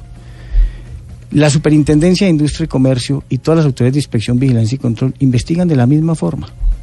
Cuando yo llegué a la superintendencia yo no cambié la forma de investigar, la forma de indagar, la forma de practicar los interrogatorios, de hacer las visitas administrativas, de solicitar la exhibición de computadores, yo no cambié nada. Entonces, si lo que el señor Lombana, eso es para ayudarle al señor Lombana, para que en su ejercicio de buen ciudadano, que parece ser el mandato que, que tiene, no del grupo aval, de buscar irregularidades en procesos del grupo aval, sino en cualquier proceso, entonces puede dedicarse su vida entera a buscar miles y miles de expedientes de la Superintendencia de Industria y Comercio y verá el mismo proceder que él hoy califica de irregular. Entonces, en cualquiera que busque el cartel, yo le puedo ayudar, que busque el cartel del cemento, papel higiénico, cuadernos, pañales, seguridad privada, encontrar exactamente las mismas formas de investigar. Quiere decir, pero sobre lo que él dice y el que señor Lombana está equivocado porque es que confunde las peras con las manzanas. La investigación, cuando yo fui superintendente, que entre otras cosas no la hacía yo, que yo era el superintendente, la hacía el delegado de competencia y sus funcionarios. Yo nunca interrogué a nadie, yo nunca fui a ningún sitio a solicitar la exhibición de un correo electrónico, eso no era mi papel, mi papel era otro. Esos funcionarios a los que yo defiendo y respaldo, y si ellos cometieron irregularidades, bien puedan imputármelas a mí también porque las, las conocí y las consentí. Lo que yo le quiero decir es que cuando esos interrogatorios, cuando esos, esos, esos- esas, esas diligencias se practicaron, esas personas no tenían, la, la- la investigación estaba en indagación preliminar, no tenía investigados, nadie tenía cargos, era la indagación preliminar, los señores rindieron fue testimonio. Pero- no rindieron un interrogatorio como acusado. O sea que, lo que Ahora, usted- cuando- la respuesta que usted le da al doctor Lombana sobre eso que de por cuando favor se ubique en la investigación, porque lo que yo le, cuando yo me fui a la superintendencia, formulamos pliego de cargos y solo hasta ese momento alguien adquirió la condición de investigado y se le formularon pliego de cargos para qué? Para que rindiera sus descargos, claro, con la participación de un abogado si el investigado así lo dispone.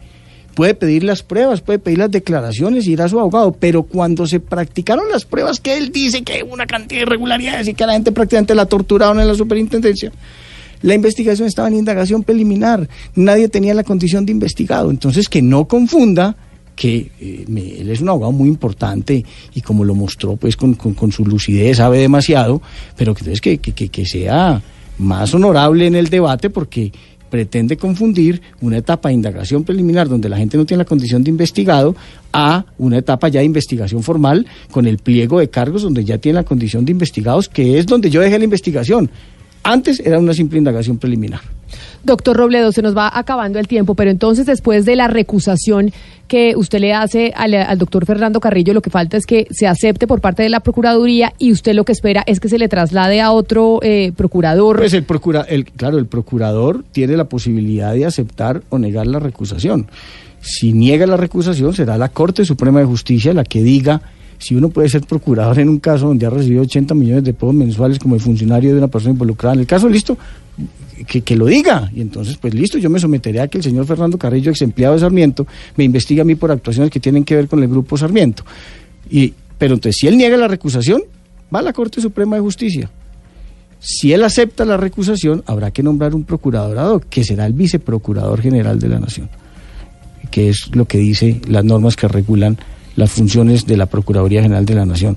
Pero yo repito, claro que me investiguen, investiguen a todos los funcionarios, pero que nos investiguen con funcionarios que estén exentos de impedimentos y de conflictos de intereses, porque eso viola un elemental derecho que tenemos todos los investigados, que es la objetividad y la imparcialidad. Es, pues es absolutamente elemental.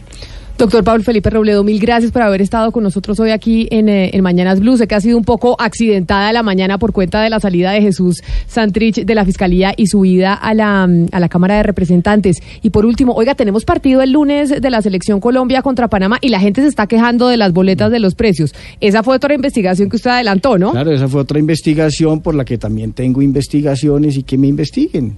Yo, tengo cómo explicar todas las decisiones de la superintendencia. Lo único que sé es que hicimos un trabajo que nunca se había hecho en Colombia con un carácter impresionante y posicionamos una entidad como la Superintendencia de Industria y Comercio que pasaba desapercibida en una de las entidades más importantes eh, de Colombia para proteger a los ciudadanos y para proteger el modelo económico. Y eso nos sentimos exageradamente orgullosos y daremos las explicaciones públicas en los medios de comunicación y en los expedientes cuando seamos requeridos para ello. Doctor Robledo, mil gracias por venir. A usted muy amable por la invitación. Es la una de la tarde en punto. Hasta aquí llegamos con este capítulo de Mañanas Blue que empieza todos los días a las 4 de la mañana y hasta la una de la tarde. Los dejamos con nuestros compañeros de Meridiano.